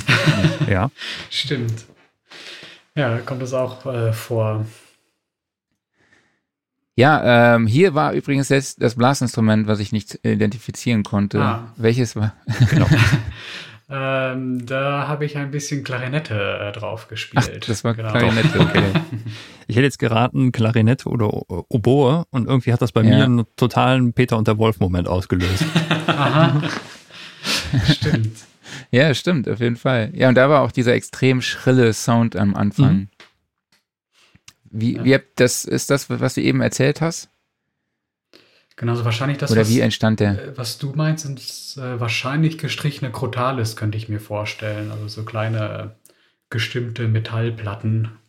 Okay. Das sieht aus wie so kleine Becken. Ähm, die klingen relativ, also ein bisschen ähnlich wie ein Glockenspiel, ein bisschen härter. Und wenn man die sozusagen mit einem Kontrabassbogen streicht, dann äh, entwickeln die halt so ganz schrille Sounds. Und okay. das sind sowieso so ganz spannende äh, Tools. Also man kann auch größere Becken oder ein Tamtam mit einem Bogen streichen. Ähm, oder irgendwie mit einem Drumstick so dran lang schrammen genau. ähm, oder mit einem Triangelschlägel. Und da lassen sich aus, den, aus, aus ganz konventionellen Instrumenten sozusagen noch äh, ganz viele Sounds rausholen. Und da vermischt sich das dann irgendwie auch äh, Komposition und Sounddesign. Also ich könnte jetzt ehrlich gesagt gar nicht wirklich sagen, was, was es jetzt ist. Also es ist eine Mischung aus beidem, ehrlicherweise. Ja, absolut. Ich glaube, dass äh, dieses Tamtam-Beispiel, da wollte ich gerade einhaken, das hört man, glaube ich, auch einmal mit einem ähm, Triangel Stab ja. am Tamtam, also so ein riesiges äh, Becken quasi oder mhm. Gong und dann einmal runtergeratscht. Ja, wir haben hier noch ein paar ja, weitere, äh, sorry, ein paar weitere Meinungen noch. Äh, Valomat sagt, ich muss an Edward mit den Scherenhänden denken. Kann ich leider nichts zu sagen. Ich habe ihn bis heute noch nicht gesehen, den Film. Äh, kann da jemand was zu sagen? Aber ich sehe schon erschreckende Blicke. Ja, also musikalisch äh, auf jeden Fall ja ein, großer Film, aber auch äh, wahnsinnig schön, ja. Musst du auf jeden Fall gucken. Alles klar. Äh, dann haben wir noch etwas Neues, vielleicht Verbotenes, aber auch etwas Gefährliches. Die Schlange aus dem Garten Eden. auch eine schöne Idee. Ja. Ah, nicht schlecht. Ich muss da irgendwie an so ein Kind mit einer Spieluhr denken, so aus so einem Horrorfilm. Ich Hab ich ähnlich. Das war auch das, was ich eben meinte mit diesen Kontrasten. Hier ist auch wieder dieser Kontrast für mich, gleichzeitig was kindlich Unschuldiges, aber auch was gefährlich Bedrohliches. Ja, auf jeden Fall. Also diese kindliche Assoziation, die ist halt wahnsinnig stark, sobald wir ein Glockenspiel hören. Ne? Also mm, ganz, ganz vermittelt. Äh, ja, hau die uns vor den Kopf sozusagen. Und wenn man das dann paart mit solchen Tamtam-Sounds, dann hat man eben genau diese, ja, es wirkt schon fast ein bisschen diametral. Ne? Also auf der einen Seite haben wir so ganz was Unschuldiges, wie Klaus das schon gerade super sagte, und dann haben wir, Alter, war was total Bedrohliches. Und davon, davon lebt natürlich diese Soundlandschaft, die dann eben nachher in den Track, den wir davor gehört haben, reinführt. Ne? Deshalb finde ich diesen Vergleich mit der Schlange äh, auch wieder so toll. Es bahnt sich ganz langsam was an und das äh, mündet dann eben in diesem ja. Hexenhaus. Ja, ich mochte auch gerade den Kommentar, dass es irgendwas Neues, äh, Neues erstmal ist, was irgendwie noch nicht so ganz klar ist, ob das jetzt bedrohlich ist oder nicht, weil genauso fängt diese Szene sozusagen an. Also sie sehen das erstmal und ähm, genau, dann steigert sich das erst. Ja, das, das fand ich auch ein sehr, sehr schönes Bild. Hat irgendwie sowas von, ähm, man erkundet beispielsweise den verstaubten Dachboden von irgendetwas und findet dann da die geheimnisvolle Kiste in der Ecke und mhm. was verbirgt sich darin? Oder da steht wieder der Zauberer und äh, Oder das. seinen Trank. ja. ja. Der Clown guckt dich an. Oh, jetzt wird es jetzt wird's mir zu gruselig, ey.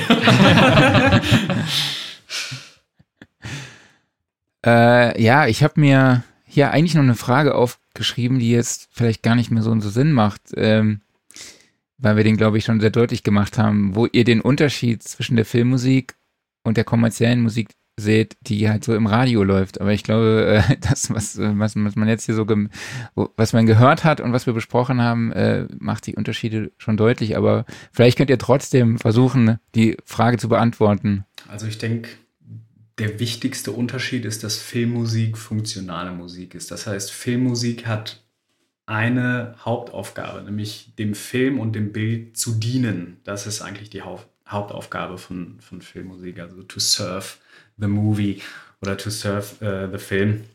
Das ist einfach wichtig und alles andere ist untergeordnet. Äh, mein Professor hat das im Studium auch oft äh, unter künstlerische Eitelkeit abgetan, wenn ich eigentlich eine Komposition nicht aufgeben wollte, obwohl äh, etwas anderes zum Bild besser gewesen wäre. Und ich glaube, das ist die große Schwierigkeit auch sich immer wieder bewusst zu machen, wir müssen jetzt etwas für den Film machen und sich immer wieder zu überlegen, was braucht der Film hier? Und das ist halt bei ja, Popularmusik oder eigenständigen Kompositionen einfach grundlegend anders. Ja, man, man kann vielleicht so als kleine Ergänzung noch dazu sagen, dass natürlich äh, auch äh, Popmusik äh, Filmmusik sein kann. Also sie wird ja auch im Film eingesetzt. Aber ähm, Sie ist natürlich nicht so sehr mit dem Film verbunden. Sie kann nicht so sehr auf den Film eingehen. Ähm, sie ist viel stärker davon abhängig, was äh, Rezipienten und Rezipientinnen ähm, sozusagen schon für Hörerfahrung haben und ähm, wie sie sich sozusagen in der Popmusikwelt auskennen oder auskennen oder was für Genres sie hören und so weiter. Und äh, Filme, die halt viel äh, Popmusik verwenden, sind natürlich auch viel mehr in der Zeit verankert. Also ähm, Star Wars hat irgendwie gewissermaßen so ein bisschen was Zeitloses, äh, dadurch, dass es eben mhm. diese Musik hat, während wir, wenn wir jetzt irgendwie, weiß nicht, an der weiß nicht, Romantic Comedy denken, wo irgendwie nur Pop-Songs drunter sind oder so, die altert halt einfach viel schneller dadurch, wenn man quasi aktuelle Pop-Songs nimmt, die sind halt in zehn Jahren schon nicht mehr aktuell und die Popmusikwelt hat sich schon viel weiterentwickelt. Ja, also, also die Induktion der Emotionen funktioniert halt ganz anders, weil bei ja. einem Pop-Track ist halt meistens klar, ach, das sind die Beatles. Geil. Ja, also wenn ich Beatles höre, äh, ist das sofort cool, ne? Und darauf basiert dann eben die Wirkung auch auf emotionaler Ebene bei Popmusik-Tracks. Ja. Oftmals. Das ist vielleicht genau. auch so ein bisschen dieses Stranger Things Ding, oder? Wo dann dieses 80er-Thema wieder so stark hochgekocht ja. ist. Absolut. Wobei es dann natürlich auch gut zum Bild passt, muss man ja, ja sagen. Ja, absolut. Genau. Ähm, ich würde gerne noch mal kurz eine Zuschauerfrage reinschmeißen. Und zwar, wie schwer ist es, die Hörerwartungen der Kunden zu erfüllen, ohne ständig auf die gleichen Klischees zurückzugreifen? Zum Beispiel große Drums gleich Action, Glockenspiel gleich Fantasie. Kann man Klischees weglassen oder Frage in kurz, kann man an den Hörgewohnheiten des Kunden vorbei komponieren? Das ist jetzt ein bisschen die Frage, wenn mit Kunden äh, quasi Regisseure oder Produzenten oder Produzentinnen gemeint sind. Ähm, ist vielleicht noch mal ein bisschen was anderes, aber wir müssen natürlich schon die Hörerwartung des äh, Rezipienten oder der Rezipientin ähm, immer im Hinterkopf behalten und es gibt einfach bestimmte Sachen, die haben wir uns einfach durch unsere Sozialisation und durch äh, unsere Kultur sozusagen angeeignet und die funktionieren. Und das ist natürlich ein schmaler Grad. Also man ähm, verwendet natürlich immer Sachen, die sich sozusagen etabliert haben und referenziert die. aber man will jetzt natürlich auch äh, nicht, dass es äh, etwas total aus Austauschbares hat. Also ich glaube, man darf sich das weniger jetzt als Baukastensystem vorstellen und sagen, ach, äh, jetzt will ich was Gruseliges, dann mache ich das, das und das und dann funktioniert es irgendwie. Wird es vielleicht irgendwie, aber es wird auch wahnsinnig langweilig und austauschbar und es ähm, gibt dem Film wahrscheinlich auch viel weniger einfach, ähm, ja. Ja, also Erwartungen sind halt ja manchmal mehr problematisch, manchmal weniger problematisch. Ne? Also, also manchmal muss man äh, die Regisseurinnen oder Regisseure natürlich auch von etwas überzeugen, ja, weil man das vielleicht ein bisschen weniger äh, klischeehaft formulieren möchte auf musikalischer Ebene, als äh, ja, die entsprechende Person das ganz gerne hätte.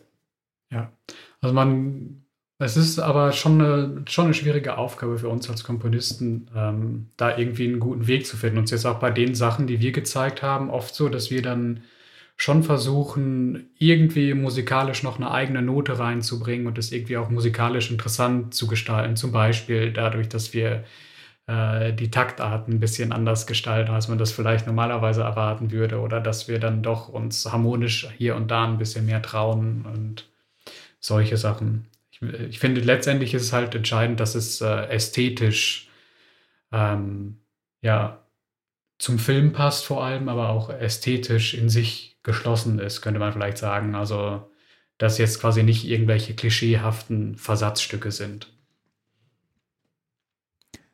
Okay, cool. Ja, Valomat, ich hoffe, das beantwortet deine Frage soweit. ähm, wir haben jetzt noch weitere Fragen an euch beide. Wir sind jetzt leider schon am Schluss angelangt. Wir sind ja wie immer eigentlich schon wieder drüber. Äh, Bevor du loslegst, haben, ich hätte noch ganz kurz eine Frage. Ähm, und zwar, wenn ich jetzt als, ähm, als User denke, okay, ich würde auch gerne mal so ein bisschen im Filmmusikbereich rumspielen, einfach nur just for fun. Ähm, wenn ich das jetzt mit normaler ähm, Popmusik machen wollen würde, okay, ich, ich kaufe mir eine DAW, ich leg los, fertig. Und ähm, da bin ich zwar jetzt zum Beispiel, was die Sounds angeht, dann teilweise auch für Filmmusik schon ein bisschen aufgestellt, aber vielleicht jetzt nicht so perfekt, als wenn ich jetzt Hip-Hop oder Techno machen wollen würde. Was wäre so eure Empfehlung für ein günstiges Einsteiger-Toolkit? Einfach, wenn man nur mal rumprobieren möchte. Orchestrale Samples meinst du speziell? Zum Beispiel. Hm?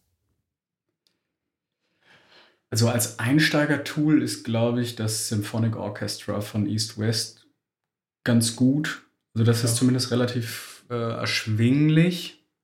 Ja, also genau, also diese East-West, ähm, ich weiß, ich weiß das Symphonic Orchestra wahrscheinlich. Es sind super alte Samples, äh, schon über zehn Jahre alt und deshalb auch entsprechend günstig. Ähm, da kommt man zumindest, bekommt man für sehr wenig Geld schon mal eine große, große Bandbreite zumindest. Äh, ansonsten äh, gibt es vielleicht viele Leute, die vielleicht aus einem anderen Bereich kommen, haben eh irgendwie Native Instruments, Complete äh, Zeug oder so. Da gibt es auch schon sehr viele gute Orchestersachen dabei. Da kommt man, glaube ich, schon sehr weit. Und sonst ein bisschen Geheimtipp könnte man sagen, ist wahrscheinlich Spitfire Labs. Das ist kostenlos, also es ist einfach so eine Kollektion von ganz vielen kostenlosen, ähm, super spannenden, interessanten, kreativen Samples. Ähm, die kann man sich einfach mal anschauen und gucken, was damit so passiert. Jetzt weniger klassische Orchester-Samples, sondern einfach so zum Experimentieren. Perfekt. Nutzt, nutzt ihr auch die Stock-Plugins oder Stock-Instrumente von Logic? Seltenst, kann man wahrscheinlich sagen. Also so ähm, symphonische Instrumente eigentlich gar nicht. Wenn, dann sind das eher mal Sounds. Ähm, ja, dafür Dafür reicht's, reicht's, glaube ich, nicht. okay. Äh, Klaus, hast du noch eine Frage oder kann ich weitermachen? Nee, es sei dir erlaubt. okay, Dankeschön. ähm, genau, wir haben hier die Kategorie Google kennt dich, das heißt, ich google nach eurem Namen oder euren Namen und dann gucke ich mal, was mir da ausgespuckt wird und greife das auf. Und da habe ich eine Seite gefunden, die nennt sich Crew United. Kennt ihr die? Also ich habe schon mal gehört, aber ich war, war nie wirklich drauf, nee. Okay, da sind zwei Einträge von euch. Und zwar habt ihr die Musik gemacht von Die Schneekönigin. Zusammen erreichen wir alles. 2018, ist das richtig? Und dann 2017 war das Hänsel und Gretel Don't Let It Fear eat you. Don't let fear eat you. Ja, so, jetzt haben wir's. Äh, und das ist wahrscheinlich, ist das das aus Hexenhaus dann gewesen oder? Genau. Okay, also ist, aber sonst gibt es sowas in eurem Bereich, also sowas wie Dis, Discogs oder so, das, wo ihr dann äh, auch ausführt, okay, das sind jetzt meine Credits. Also bei Year United habt ihr das jetzt nicht online gestellt selbst. Nein, das, das wurde online gestellt. Eigentlich gibt es sowas eher weniger für uns außer die eigene Website. Ja, genau. Also so sonst für, für typische Credits jetzt sozusagen, welchen Film man mitgewirkt hat, ist so das Größte eigentlich, wie gesagt, IMDB. Ähm, und das ist aber auch normalerweise so, dass das sozusagen von den Produktionsfirmen dann eingetragen wird. Also es ist eher nicht so, dass man sich da selbst drum kümmert jetzt. Okay, krass. Klaus, willst du weitermachen mit den Typfragen? Aber gerne. So, ihr müsst euch entscheiden. Mac oder PC? Mac. Mac. Analog oder digital? Beides. ähm, digital. Praktikabilität äh, schlägt Zumindest momentan. Dann sage ich analog, damit wir beides haben. Die wichtigste Frage, die überhaupt der Sinn des Lebens ist, Kompressor vor oder hinter dem EQ? Für mich immer dahinter. Mache ich tendenziell auch so, ja. Vinyl oder CD? Vinyl, bessere Qualität, aber leider schnellere Abnutzung. also wenn man es nur, nur ein paar Mal hören will, immer Vinyl. Ähm, ansonsten, ja, ist diese Frage denn noch zeitgemäß? Also Vinyl oder, oder ja. digitale Datei vielleicht? Dann würde ich eher sagen digitale Datei, weil kein Verlust. ja, ich glaube, das ist so ein nostalgisches ja. Ja, also ich, Nostalgischer Punkt. Ja, aber die CD, das zeigt ja, die Zeit heute auch war ein Fail. Ne? ich erinnere mich noch an CDs, die hat man dann irgendwie mal unsauber gelagert oder so ja. und dann äh, äh, äh, kamen immer solche Haker und sowas. Das war schon unschön. Ja, hat man beim Vinyl natürlich auch, ne? wenn, wenn sie zerkratzt. Aber prinzipiell Vinyl ist natürlich auch fürs Feeling schon sehr schön. Ja. Also ich höre meistens digital, aber ich finde Vinyl einfach so... Ähm äh, wie, wie sehr man das zelebriert und so von der Ästhetik her und sehr, sehr schön. Also eine Freundin von mir äh, hat halt so ein riesiges Regal mit lauter Platten und wenn man da dann zum Abendessen ist und sie schweift da so dran lang und zieht dann so ganz bewusst eine Platte raus und legt die auf. Also dieser ganze, dieses ganze Drumherum finde ich halt wahnsinnig schön. U47 oder U87? U47. Schließe ich mich an. Dann die Frage, die Marc sehr, sehr wichtig war. Whisky oder Bier? ja, ja. Oh, schwierige äh, Frage für äh, dich, würde ich sagen. Äh, es ist eher eine schwierige Frage für mich, ähm, aber wenn ich mich entscheiden müsste, würde ich mich natürlich für den Whisky entscheiden. Ja, bei da mir strahlt der Herr Bier. Und die letzte Frage, weil wir gerade eben das 80er-Thema schon kurz hatten. Knight Rider oder A-Team? A-Team. Schließe ich mich an. Auch wenn ich beides, also ich bin ein bisschen zu jung dafür. ja, das dachte ich mir jetzt auch gerade, als Klaus die Frage gestellt hatte, dachte ich mir, ah, vielleicht sind beide noch ein bisschen zu jung dafür. Ja, also ich habe schon, ich habe beides äh, nicht exzessiv geguckt, aber beides ein bisschen geguckt, aber ja, A-Team. Ich habe jetzt direkt schon wieder den Soundtrack vom A-Team drin mhm. im Kopf. Gut, den kennt man natürlich trotzdem. Okay, dann äh, habe ich noch einen Halbsatz, den ihr jeweils beide beenden müsst. Und der heißt, äh, der erste Song, den ich auf meinem Instrument gespielt habe, war.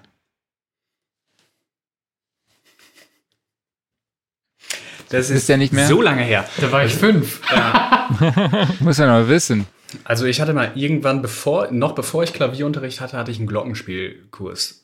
Da gab es solche Lieder wie Der kleine Regenwurm oder sowas. Ja, also auf äh, zwei verschiedenen Glockenspielplatten. Ähm, das, das weiß ich ehrlich gesagt Ist ja nicht, mehr. mehr. Das erste also ich weiß Stück. sowas noch. Ja, echt? Was war es denn bei dir? Blink 182 Adams Song. Ja, aber konntest du den direkt spielen? Du hast doch bestimmt früher mal äh, andere Sachen ja, ich gespielt, oder? Nee, ich habe direkt mit sowas angefangen. Ich habe ja Gitter, Gitter, äh, Gitter Pro Und ab geht's.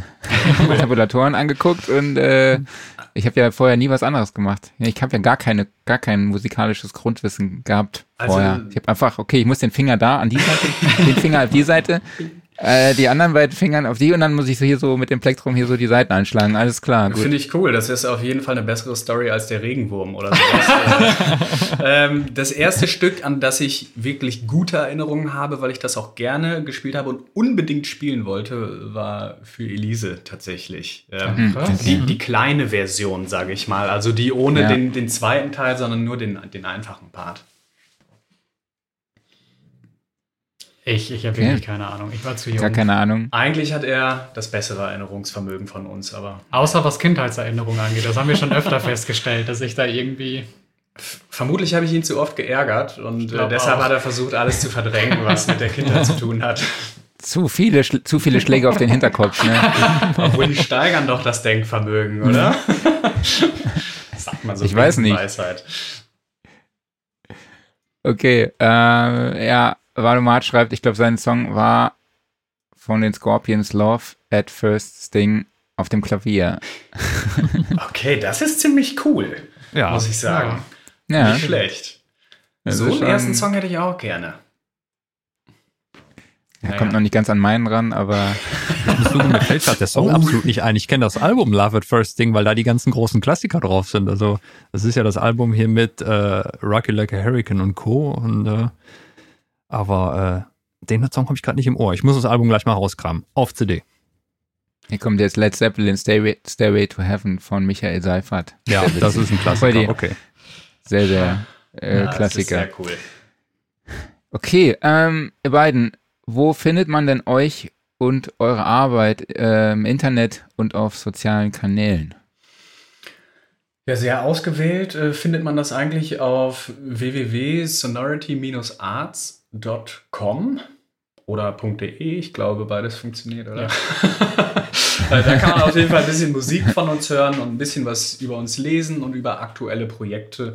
Aber da ähm, erzählen wir dann eigentlich meistens nur zwei, drei Sätze zu größeren Projekten, auch den kleineren Kram, was jetzt vielleicht auch Arbeitsalltag angeht. Das findet man dann eher auf Facebook unter genau. Sonority Arts ja. auch.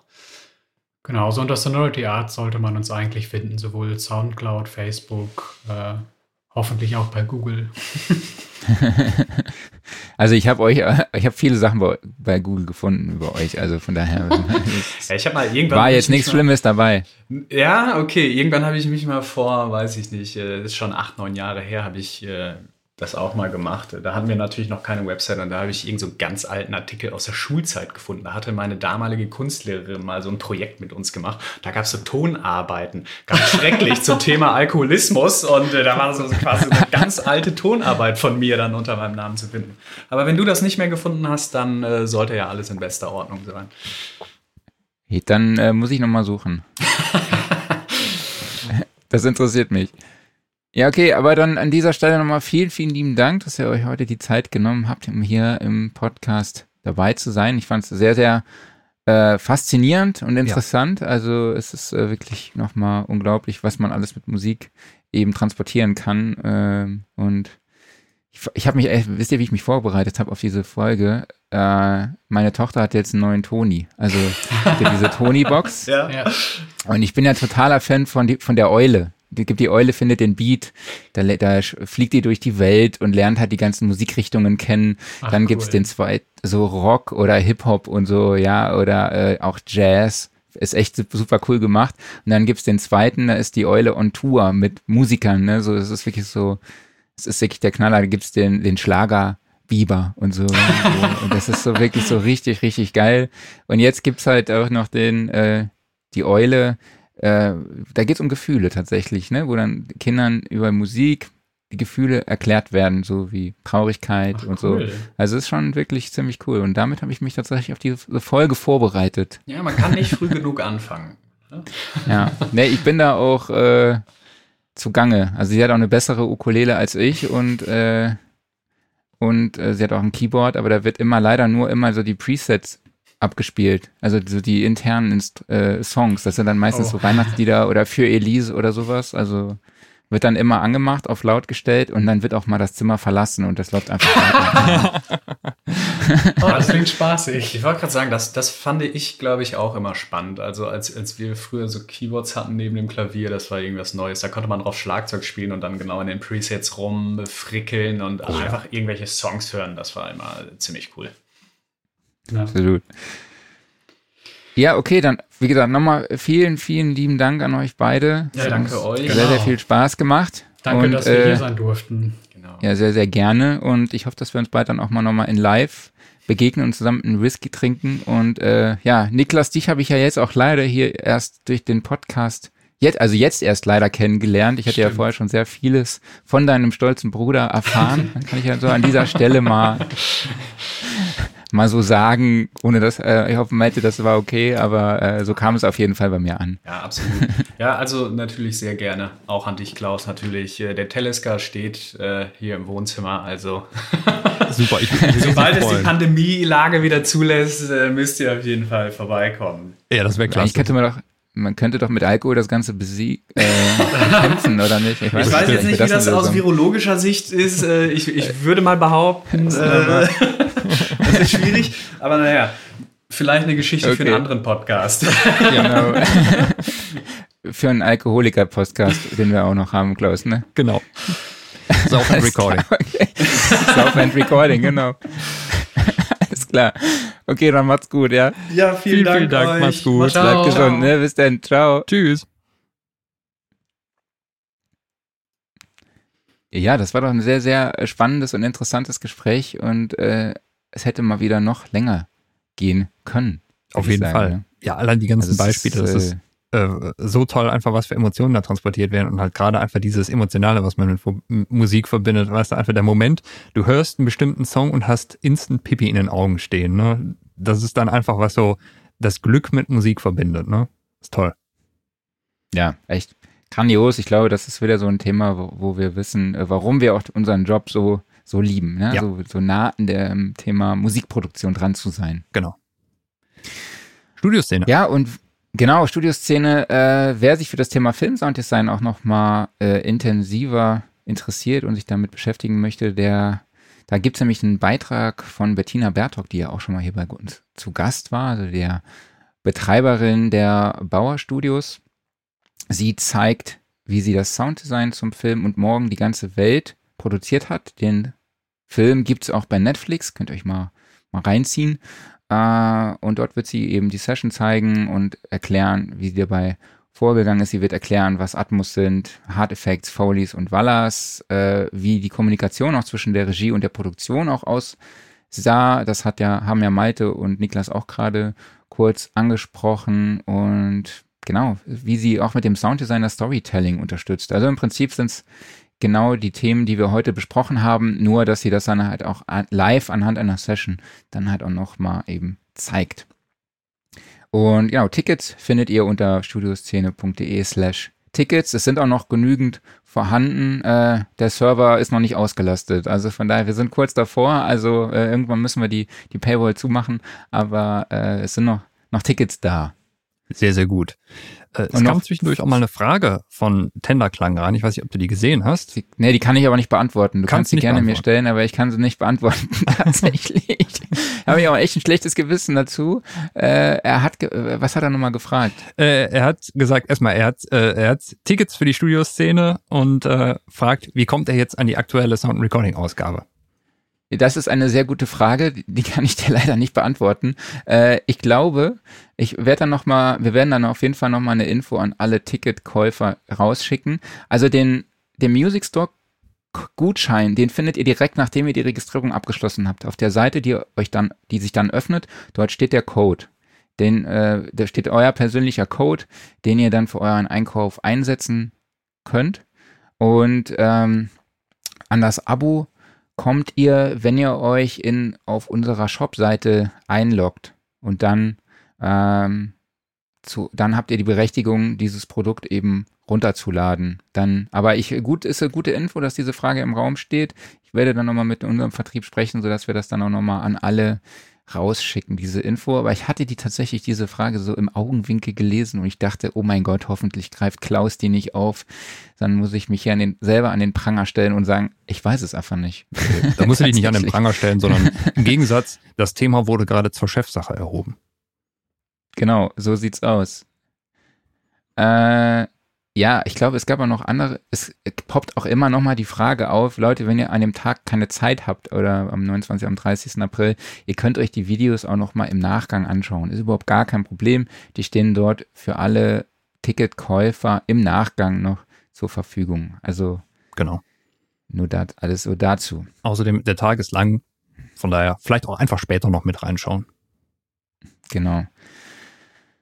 Okay, ja, und vor allem halt, ich finde ja immer noch so geil, dass wir uns da abends in diesem Wonder treffen, ne? Ja, also das, da freue ich mich halt mega krass drauf. Äh, genau. Wir können ja einfach mal, sollen wir heute mal die Struktur umändern? Komm, wir machen es jetzt einfach mal ganz spontan. Alles klar. Wir gehen jetzt einfach mal, weil wir uns gerade hier auch viele Fragen uns äh, erreichen immer mehr äh, persönliche Leserbriefe per E-Mail oder per Social Media oder auch hier. Und das finde ich, finden wir echt eine sehr, sehr gute Entwicklung. Das finden wir wirklich großartig, weil das äh, liegt uns extrem am Herzen und macht auch unglaublich viel Spaß. Also ja. auch mit Daniel Graumann, dem schreibe ich äh, fast täglich. Er hat jetzt auch eine neue Podcast-Episode rausgebracht auf seinem eigenen und äh, fragt da bei mir Feedback ab. Und das finde ich immer, dieser Austausch, den finde ich einfach großartig mit euch. Und bei Max ist es fragt auch gerade, wann und wo wird das Fluid Audio Gewinnspiel aufgelöst.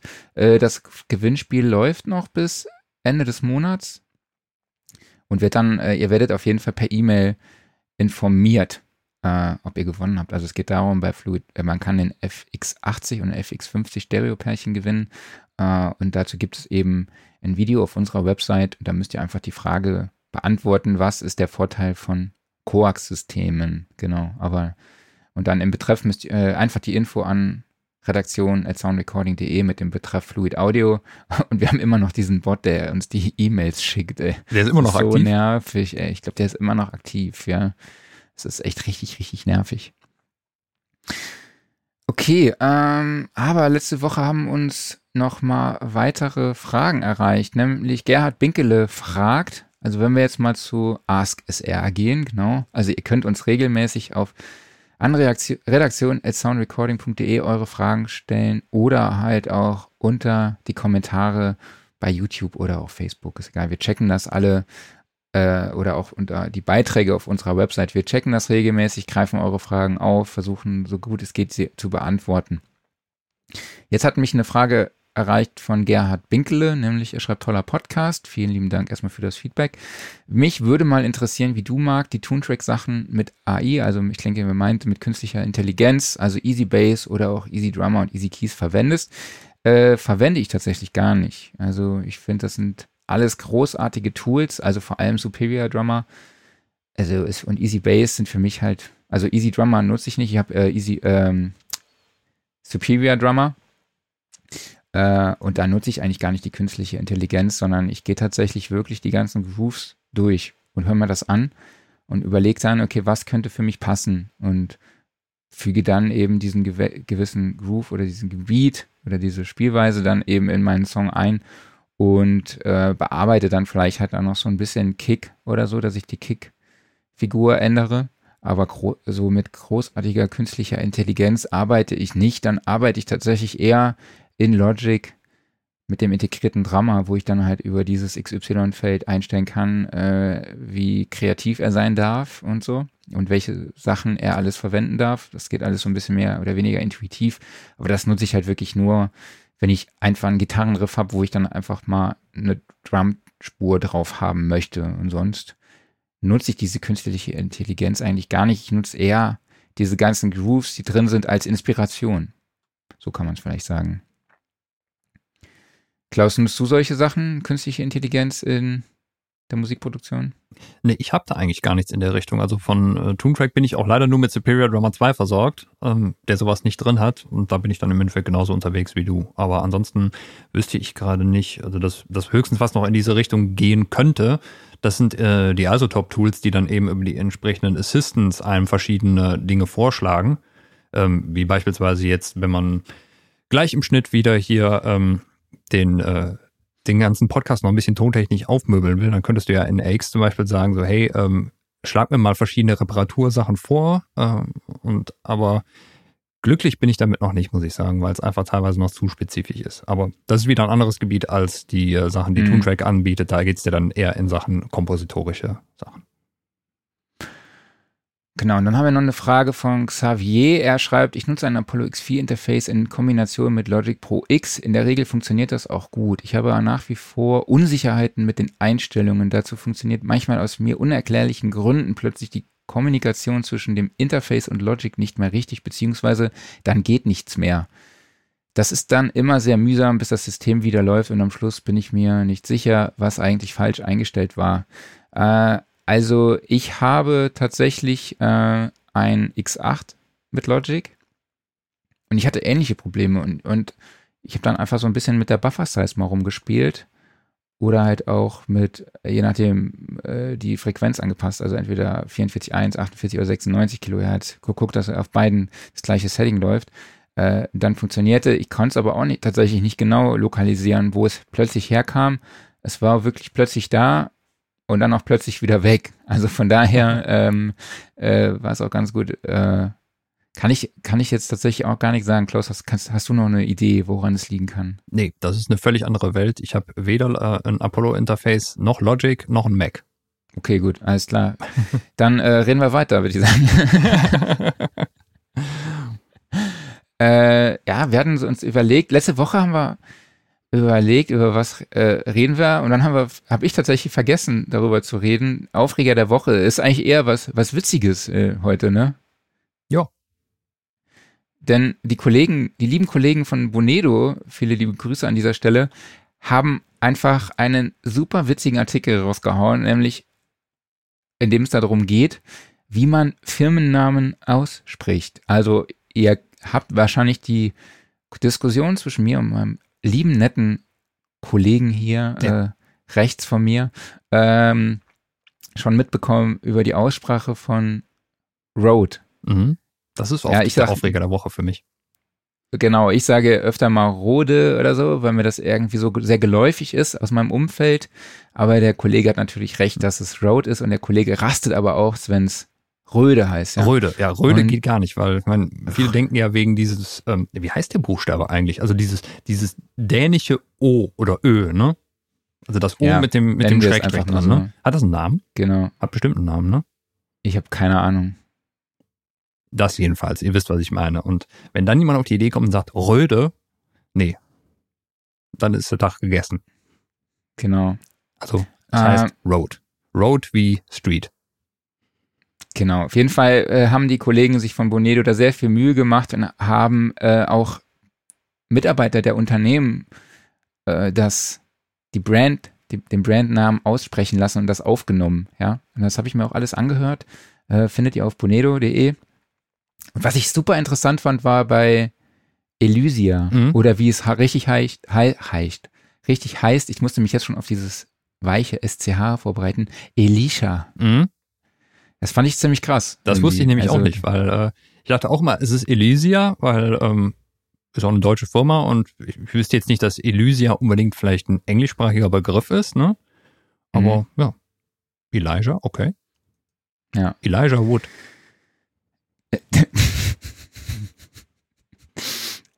Großartig, danke dir. Ja, bei Max S hat natürlich auch nochmal hier einen wunden Punkt diese Woche bei mir getroffen. Er schreibt, ja, Aufreger der Woche ist Saarbrücken gegen Kaiserslautern. Genau. Saarbrücken hat das äh, Derby verloren gegen den FC Kaiserslautern mit 2 zu 1 und ja, dafür aber gestern Abend mit einem 5 zu 0 gegen Mannheim im nächsten Südwest-Derby Derby die richtige Antwort gegeben, würde ich mal sagen. Das Geile war, der Doppeltorschütze wurde gefragt, äh, äh, wie er die Antwort sagt, und ja, das 4 zu 0, das war schon eine gute Antwort. Und dann hat die Reporterin gesagt, ja, es ging aber 5-0 aus. Und er so, oh, echt 5-0? Ah, okay. Oh, ich dachte, das ist in seiner Euphorie schon gar nicht mehr mitbekommen, ne? Genau. War ich muss jetzt mal witzig. ganz blöd fragen, und das ist wirklich nicht böse gemeint. In welcher Liga spielt Saarbrücken? Ich weiß es wirklich nicht. In der dritten. Dritte, okay. Ich war nämlich gerade bei so. der zweiten. Ich wollte sie ein bisschen höher heben, aber. Äh, okay, alles klar. Vielen Dank. Klaus Beats ist zurzeit nicht verfügbar. Klaus Beats hat gerade den Stream verlassen, liebe Leute. Er entschuldigt sich. Ist beim nächsten Mal ist er aber wieder dabei. Hat jetzt gerade die rote Karte bekommen. Ähm, nee, dann haben wir ja noch einen Workflow der Woche bei mir. Ich habe angefangen, wieder Musik zu machen und spiele mit der Tonhöhenkorrektur extrem rum. Also nicht, weil ich halt einfach, also klar, ich, ich gucke halt natürlich, dass meine Stimme mal, sag ich mal, den Ton treffe, nicht nur deshalb, aber ich finde, man kann es halt wirklich geil nutzen, um Vocal Arrangement zu machen, um zu gucken, ah, wie, geh, wie ist es denn, wenn ich dann jetzt da drauf gehe, auf die, auf die D-Note statt auf die, ne, äh, und solche Sachen. Das finde ich extrem spannend und man kann sich halt auch wirklich sehr, sehr schnell zweit, also die Harmonien zusammenbasteln. Das finde ich halt wirklich richtig, richtig cool. Äh, als solches Tool habe ich es tatsächlich vorher nie eingesetzt, mhm. wenn ich ganz ehrlich bin. Ist mir jetzt mal so beim, beim Songwriting, beim Producing nochmal aufgefallen, dass das echt eine, eine ganz, ganz coole Methode ist, finde ja. ich. Ähm, ich schmeiß auch Hast mal kurz den Workflow der Woche rein, ja. Ähm, es ist jetzt kein genereller Workflow, der diese Woche bei mir neu aufgeploppt ist, sondern einfach nur was, was ich bisher noch nicht gefeatured habe. Und zwar ähm, ist das die äh, RME DigiCheck, äh, DigiCheck Software. Das ist, ähm, man, man kennt bei RME ja immer Total Mix, das ist ähm, die Mix-Konsole, also die Oberfläche, womit man das ganze Routing ähm, im Interface steuert. Es gibt aber auch noch eine zweite Software, nämlich DigiCheck. Und das ist so ein Toolpaket, was alles Mögliche kann. Es fängt halt an bei verschiedenen Analyzer-Tools und so die versteckte Geheimwaffe da drin ist eigentlich ähm, eine Recording-Funktion. Nämlich, du kannst einfach sagen, so, äh, nimm mir mal bitte den, den und den Channel auf, bums, auf Aufnahme drücken, läuft. Mehr musst du nicht machen. Und das ist halt so easy, ähm, also bevor du überhaupt eine DAW gestartet hast und da irgendwas eingerichtet hast, hast du halt einfach dieses Tool hochgefeuert, ne? klickst es an, ist es da, drückst auf Aufnahme, läuft. Ne? Und äh, einfach um mal kurz irgendwas festzuhalten, ganz spontan, ist das so super. Und äh, ja, ansonsten für allerlei Analysezwecke wunderbares kostenloses Tool, was halt immer bei den RME-Interfaces dabei liegt. Wollte ich nur mal erwähnen. Ach cool. Ja, ich finde ja so immer bei ja, einfach mal hochfahren und dann mal kurz was aufnehmen. Ja, und was machst du dann, wenn du es aufgenommen hast? Dann, dann musst du es da raus editieren, exportieren und doch wieder woanders rein arbeiten. Ne? Das stimmt, wenn du dann danach weiterarbeiten möchtest. Aber gut, ich meine, das ist ja jetzt durch Drag and Drop auch nicht das große Problem. Aber es kann ja auch einfach sein, du musst eben mal eben was aufnehmen, aber du musst es jetzt nicht im nächsten Schritt direkt weiterverarbeiten, sondern, keine Ahnung, du improvisierst gerade und hörst halt den Sound. Mhm. Den muss man eben nur festhalten, ne? Nicht in irgendein Projekt einbinden, sondern einfach nochmal kurz aufnehmen. Klick, aufgenommen, fertig, ne? Ich verstehe natürlich, was du meinst. Ich wollte nur noch mal ein bisschen ja.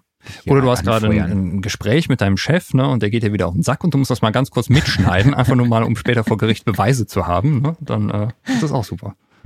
Genau. Ja, Offline-Modus hätten wir noch was. Habe mhm. ich was sehr, sehr Inspirierendes. Waldemar Vogel hat mich dafür ausgelacht, dass ich das Wort inspirierend nutze. Aber es geht um äh, die Doku Wie ein Fremder eine deutsche Popmusikgeschichte, die es auf Dreisat gibt. Ich habe tatsächlich neulich mal lineares Fernsehen geschaut und so beim Rumseppen dann diese Doku erwischt, wo mir dann noch direkt Kiko Maasbaum ins Auge sprang, Ach. der ja auch bei der letzten digitalen Studioszene mit dabei war. Denn es ging um die Musikkarriere des Roland Meyer de Voltaire. Äh, das war der Sänger von Voltaire die waren zu der Zeit so, als Matzen auch rauskam, ziemlich gut am Start, waren da auch echt gehypt, hatten auch Erfolg. Doch dann kam natürlich irgendwann äh, der freie Fall. Der, äh, ja, der Roland ist dann in ein, ein tiefes Loch gefallen, war finanziell auch am Ende, auch seelisch und moralisch sehr am Ende. Und äh, diese, ein, ein, ein Filmteam hat ihn dann über sechs Jahre lang ab diesem Zeitpunkt wirklich, wo er gesagt hat, er gibt jetzt, er hat nur noch zwei, das Einzige, was er jetzt gerade besitzt, sind 250 Euro, die in der Schublade liegen. Mehr hat er nicht, hat er seine Wohnung aufgegeben äh, und hat dann nur noch in irgendwelchen Wohnungen gelebt, wo die er von Freunden kannte, die dann vielleicht gerade zwei Wochen im Urlaub waren oder so, oder über Bekannte, die dann gesagt haben, ja, der ist gerade vier Wochen nicht da, kannst da wohnen vielleicht für Umme, vielleicht aber halt auch für eine, eine äh, kleinere Miete. Und dann ist er halt von Köln nach Berlin gezogen und hat da dort angefangen, wieder Musik zu machen, sich Leute zu suchen. Und das war auch so spannend, wieder zu sehen, wie jemand, der mit so viel Enthusiasmus und Leidenschaft dabei ist, dann auch versucht, dann nochmal Leute für eine Band zu finden, was einfach so schwierig ist, so Leute zu finden, die mit der gleichen Motivation und mit den gleichen Ambitionen an so ein Projekt ja. halt eben rangehen. Ja, da hat er zum Beispiel voll die coolen, den coolen Drummer gehabt, den coolen Keyboarder gehabt, der kam sogar einmal in der Woche aus Amsterdam extra nach Berlin, um mit dem zu proben, weil der gesagt hat, er sieht halt in dem Roland, der ist ein wirklich sehr introvertierter Typ, aber wirklich ein so unglaublich inspirierender, grandioser Songwriter und auf der Bühne so eine Rampensau, wo er so richtig aus sich rausgeht, sage ich jetzt mal nicht Rampensau, aber hat eine unglaubliche Ausstrahlung auf der Bühne. Und auch der Keyboard hat halt in diesem Projekt so viel Potenzial gesehen, weshalb er da gesagt, er nimmt das auf sich. Aber es war natürlich dann auch klar, das ging dann auch irgendwie in die Hose und da hatte sich jemand zwei, äh, ja, eine Geigenspielerin dazu gesucht und eine Pianistin, ja, und dann irgendwann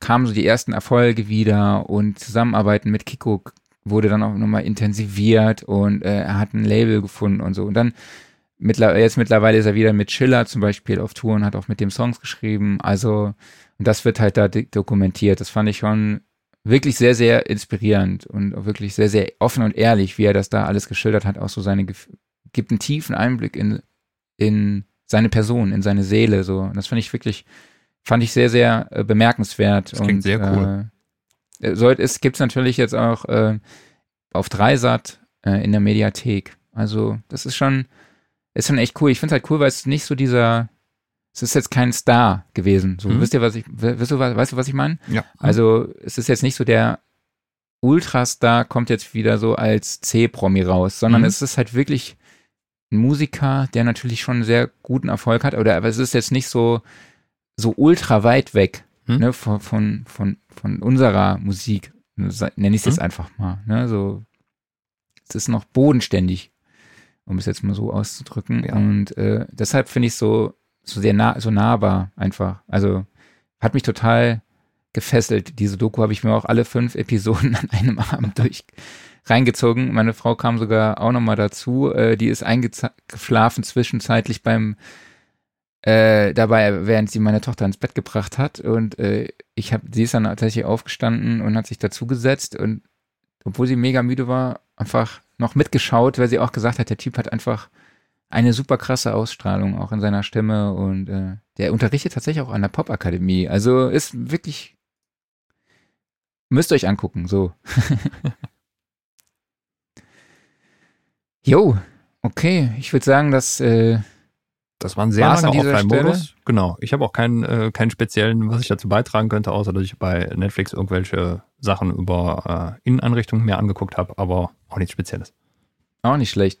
Jetzt nur die Frage vielleicht an alle Zuhörerinnen und ZuschauerInnen, äh, ob euch der Gear Corner gefehlt habt. oder ob Klaus die jetzt noch raushauen soll. Äh, und was ich auch nochmal geil fand, war Niklas, wie krass der einfach diese genderneutrale Sprache durchgezogen hat. Das hat er sehr ja. gut gemacht und ich hoffe, keiner von euch deabonniert uns jetzt. also, das das hoffe ich auch. ja. Ja. Ja, Gear Corner können wir nicht weglassen, weil erstmal, wir müssen über Apple reden. Du musst über Apple reden. Um, ja, ich meine, ich habe ich hab mir direkt das violette äh, iPhone 12 bestellt. Natürlich. Finde ich groß, äh, groß, großartig. Es gibt ja jetzt irgendwie vier Größen. Es gibt ja jetzt dieses iPhone Mini, ne? Und dann gibt's dieses iPhone Pro und das iPhone Pro gibt's in zwei Größen und das iPhone Mini gibt's auch in zwei Größen. Also ich glaube, das eine gibt's in 6,7, 6,3 und das andere in 5,7, 5,3 Zoll. Ich, ich habe es mir tatsächlich nicht angeguckt. Wenn ich Möglich, aber das ist ja nicht die eigentliche Neuigkeit. Ne? Also ich meine, das war jetzt eine Farbgebung, sondern es kam ja neuer Stuff raus. Also was davon kaufst du dir alles als Mac-Fanboy? Also ich persönlich kaufe mir im Moment noch gar nichts, weil ich da so, äh, weil der M1 performt schon sehr, sehr gut, mhm. aber ich bin mir ziemlich sicher, dass da bald äh, was anderes kommt. Ja, was das ist eigentlich das, noch besser performt. Genau, das ist das größte Problem für mich an dieser Präsentation gewesen, nämlich äh, es wurde der neue iMac vorgestellt und ich habe eigentlich gedacht, okay, jetzt letztes Jahr kamen ja hier die ersten Geräte mit dem M1-Prozessor. Was ist denn der Next Step?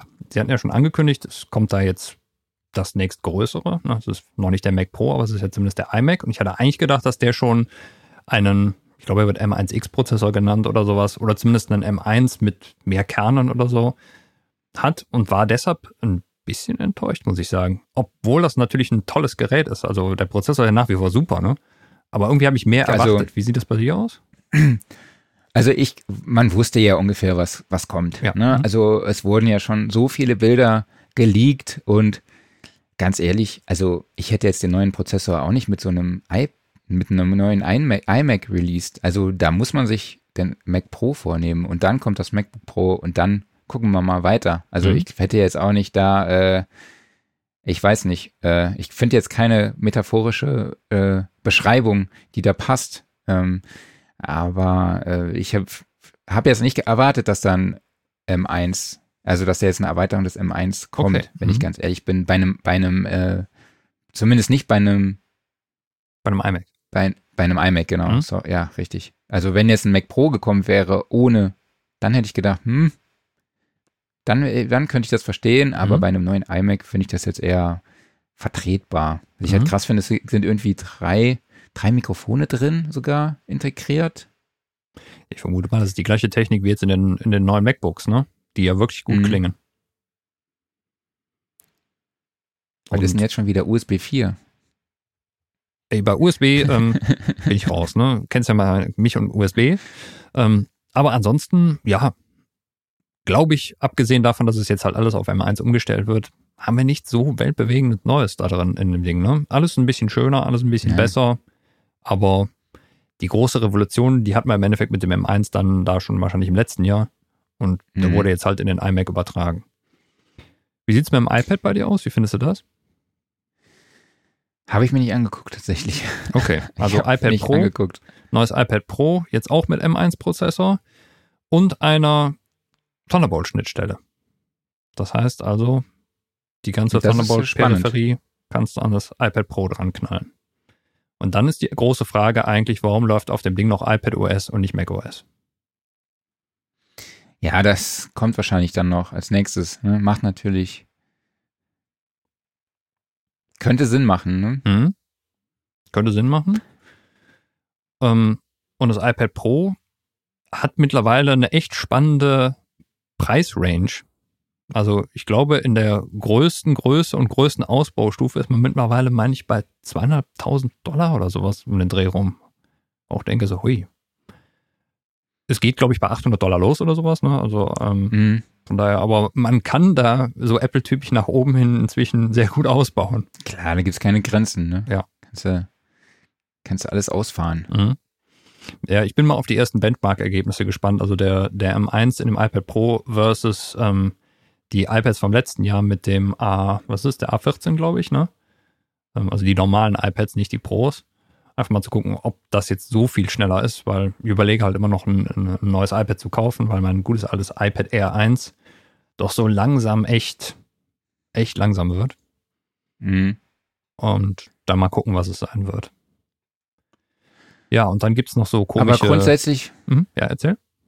Nee, grundsätzlich finde ich das geil, dass es äh, am iPad jetzt äh, Thunderbolt gibt, ja. ne? Oder USB-C. Also ja, ich habe mir jetzt ja neu so ein, äh, ich brauchte weil ich benutze ja hier mein Bedroom-Studio, um meine Musik zu produzieren und ich brauchte irgendwie noch was Flexibleres, weil wenn meine Frau schläft, dann äh, möchte die nicht unbedingt, dass ich hier Musik produziere. Deshalb habe ich mir ein kleines Interface besorgt mit USB-C-Anschluss, damit ich endlich keinen Adapter mehr habe. Ne? Mhm. Also es ist so nervig, einfach diese ganze Scheiße mit dem Adapter. Das heißt, ich habe mir jetzt so ein IK Multimedia iRig Pro Duo be besorgt, was ich direkt dann mit USB-C äh, an mein MacBook anschließen kann. Äh, und dann könnte ich das natürlich auch direkt verwenden. Wobei, das hat ja auch eigentlich einen Lightning-Anschluss, ne? Fällt mir mal gerade ein. Ha. Aber ist natürlich dann. Nee, macht keinen Sinn. Ich dachte, oh, wäre geil, könnte ich ja dann per USB-C dann an meinen Rechner, an, mein iPad anschließen. Aber äh, ich kann es ja auch jetzt per Lightning anschließen. Also von daher ist es eigentlich egal, was ich gesagt habe. Äh, Genau, aber da ist jetzt gerade noch eine ganz coole Frage von Jizzy Gillespie. Äh, wisst ihr, wie die Kompatibilität von M1 und den meisten Audio-Software-Marken mittlerweile aussieht? Am Anfang gab es einige Probleme, habe ich gelesen. Ich glaube, wir haben dazu einen Artikel mal gemacht. Kannst du dich noch dran erinnern? Ja, ähm, ich weiß länger her. Müssen wir es nochmal machen. Ich kann euch nur noch mal darauf hinweisen, wir haben einen Artikel online von Thomas Schimmack, der auch gerade zuhört, beziehungsweise zuschaut. Äh, und der hat sich auch damit beschäftigt, beziehungsweise, nee, so rum, er hat Hersteller gefragt und Entwickler, wie sie denn darauf eingehen, ja, und hat dazu Statements eingeholt und die werden wir auch heute oder morgen noch auf unserer Website veröffentlichen. Also äh, Jizzy Gillespie dann einfach morgen nochmal bei uns auf der Website gucken. Dort haben wir äh, unter anderem die Vertreter von IK Multimedia, von UHE und diversen anderen Audio-Brands gefragt und die haben uns dann geschickt, äh, ihre Statements dazu geschickt und gesagt, wie sie da vorgegangen sind, was ihre Pläne sind für die, für die ferne und nahe Zukunft. Ja. Bei mir ist es ja als Nicht-Mac-User immer alles gefährliches Halbwissen, aber ich meine, Steinberg hat, glaube ich, vor einiger Zeit ihr Go gegeben, dass ihre Sachen mittlerweile kompatibel sind. Aber guckt mhm. lieber in den Artikel rein, da stehen die richtigen Infos drin. Okay, ähm, eigentlich, dass wir heute nochmal ganz kurz machen wollten und jetzt schon wieder vor der Zwei-Stunden-Grenze stehen. Machst es noch kurz und knackig. Erzähl halt nicht so viel über den FC Saarbrücken. Ähm, so. Jetzt bin ich schon wieder aus dem Stream rausgeflogen. Wie kann denn das sein? ich wollte ja, ich wollte schon gerade sagen, ey. So. Es ist ja. ein wichtiger Bestandteil in meinem Leben. Jawohl. So. so, jetzt muss ich mal ein bisschen was erzählen, wo ich auch dran beteiligt war, nämlich ähm, Arturia hat Pigments 3 veröffentlicht, also Update ihres, äh, ja, man kann schon sagen, Synthesizer-Flaggschiffs, wenn man jetzt mal die ganzen Emulationen halt außer Acht lässt. Und ähm, erstmal die super Nachricht für Be äh, Besitzer von Pigments 2. Das Update ist kostenlos, von daher einfach mal zugreifen. Für alle anderen, ja, gibt's äh, einen entsprechenden Einführungspreis von 99 Euro. Oder wenn ihr halt andere Arturia-Plugins besitzt, dann äh, ja, gibt es in eurem Arturia-Account vielleicht ein entsprechendes Angebot zum Upgraden. Aber äh, Pigments war ja vorher schon ein absolutes Monster, was Sounddesign angeht, mit verschiedenen Engines drin. Also es gibt eine normale ähm, subtraktive Engine drin, es gibt eine Wavetable-Engine da drin, es gibt eine Sample- bzw. Ähm, Granular-Engine drin. Und jetzt gibt es eine neue Engine und äh, die hat so, ja, ich sag mal, die geht in die additive Richtung. Ähm, da geht es sehr viel um Obertonmanipulation. Das Ganze hat dann noch ein äh, duales Filter drin. Es ist eine sehr abstrakte, komplexe Engine. Ich habe auch eine gewisse Zeit gebraucht, um mich da dran zu gewöhnen, aber sie ergänzt den Rest halt wunderbar. Von daher ist es ein perfekter neuer Farbtupfen für die ganzen Pigmente. Dann gibt es noch eine, ja, ich sag mal, so eine, so eine halbe Engine, die mit dazu gepackt wurde und die fand ich total super. Die nennen sie Utility Engine. Und zwar geht es darum, ähm, um, um dem Sound noch so ein bisschen das gewisse Extra dazu zu geben. Da ist nämlich extra ein Suboszillator mit drin und da sind auch zwei Sample-Player mit drin. Und das ist eigentlich, wenn man halt dem Sound noch so ein bisschen eben halt einen Subton oder halt so eine gewisse Textur verleihen äh, möchte, dann muss man halt keine der Hauptengines dafür verschwenden, sondern kann jetzt diese Utility Engine dafür verwenden. Also eigentlich, äh, das bereichert das Ganze ungemein. Dann gibt es ähm, diverse neue Effekte und Filter da drin. Sie haben also verschiedene von ihren Klassikern da reingepackt. Es gibt den, den Filter des Jupiter 8 ist da mittlerweile drin, äh, den Chorus aus dem, äh, aus dem Juno, ein neues Pitch Delay, ein Multiband-Kompressor ist mittlerweile drin. Also gerade wenn es halt darum geht, Sounds sehr aggressiv und nach vorne zu bringen, dann ist der Multiband-Kompressor super. Ähm, was gibt's noch alles? Äh, sie haben allgemein das Routing der Filter ein bisschen verändert, überhaupt die Oberfläche ein bisschen aufgeräumt. Also als äh, die ganze FX-Sektion, die sieht jetzt ein bisschen aufgeräumter aus. Und ähm, dann gibt es zu dem ganzen Ding noch 400 neue Sounds mit dazu. Da durfte ich auch dran mitarbeiten. Das hat sehr, sehr viel Spaß gemacht. Und ja, wie gesagt, guckt euch das Ding an. Wer noch einen großen Synthesizer braucht, der speziell für Sounddesign echt super ist und halt Modulationsmöglichkeiten zum Erbrechen bietet, der Pigments 3 von Arturia ist toll. So, und ich muss jetzt meine Tochter abholen. Du musst deine Tochter abholen. Das heißt, wir brechen ja. jetzt ab. Machst du alleine weiter oder? ich kann auch gerne alleine kurz weitermachen. Du kannst einfach sagen, es gibt noch irgendwas von Behringer. Was ist es? Es gibt noch irgendwas von Behringer. Äh, sie haben jetzt den äh, MiG 300 Tube Ultra Gain rausgebracht. der Nachfolger vom MiG 100, was eigentlich schon ein Klassiker ist. Gibt's von anderen Herstellern in ähnlichen Versionen. Kostet 49 Euro und ist ein Preamp, der so ein bisschen Röhrenscham verspricht. Äh, ist auch wunderbar zum Anrauen von Dings. Also ein echt cooles Tool, was sehr viel äh, Beliebtheit hat. Und äh, ja, was eigentlich genau neu an dem ist, das weiß ich gar nicht, weil von den Funktionen her sieht er ganz genauso aus wie der alte, außer dass er äh, ja, eine neue Farbgebung hat. Aber ja, es ist eine, eine Neuauflage eines Beringer Klassikers definitiv und deshalb äh, war war das, finde ich, eine Erwähnung wert. Kostet 49 Euro, also eigentlich schon fast ein No-Brainer. Wer also irgendwas braucht, um röhrenmäßig was äh, anzuzerren oder anzufetten, der kann sich das Ding mal angucken. So, genau. war schnell genug? Das war super, danke dir auf jeden Wunderbar. Fall. Also ich habe zwischenzeitlich schon mal ein bisschen äh, mich nochmal in die Regie reingefuchst hier in unserem Streaming-Tool äh, und die Bildanordnung ein bisschen angepasst. Also alle, die jetzt zugeschaut haben, die dachten wahrscheinlich, was ist jetzt los? Äh, aber ich wollte unser, meinen kleinen Kollegen, äh, meinen großartigen Kollegen, würde ich sagen, äh, hier ein bisschen äh, verwirren. Ja, und vielen ähm, Dank, ja, Thomas, für das sagen, Lob. Genau. Äh, ja, vielen lieben Dank an euch da draußen wieder fürs Zu Schauen und Zuhören. Danke dir. Lieber Klaus, Danke äh, dir, nächste Woche sehen wir uns nicht. Ja, nächste Woche schon, gibt's keinen Sound. Genau, nächste Woche gibt es keinen Sound Recording Podcast, ähm, weil nächste Woche hier die Studioszene stattfindet. Alle kommen.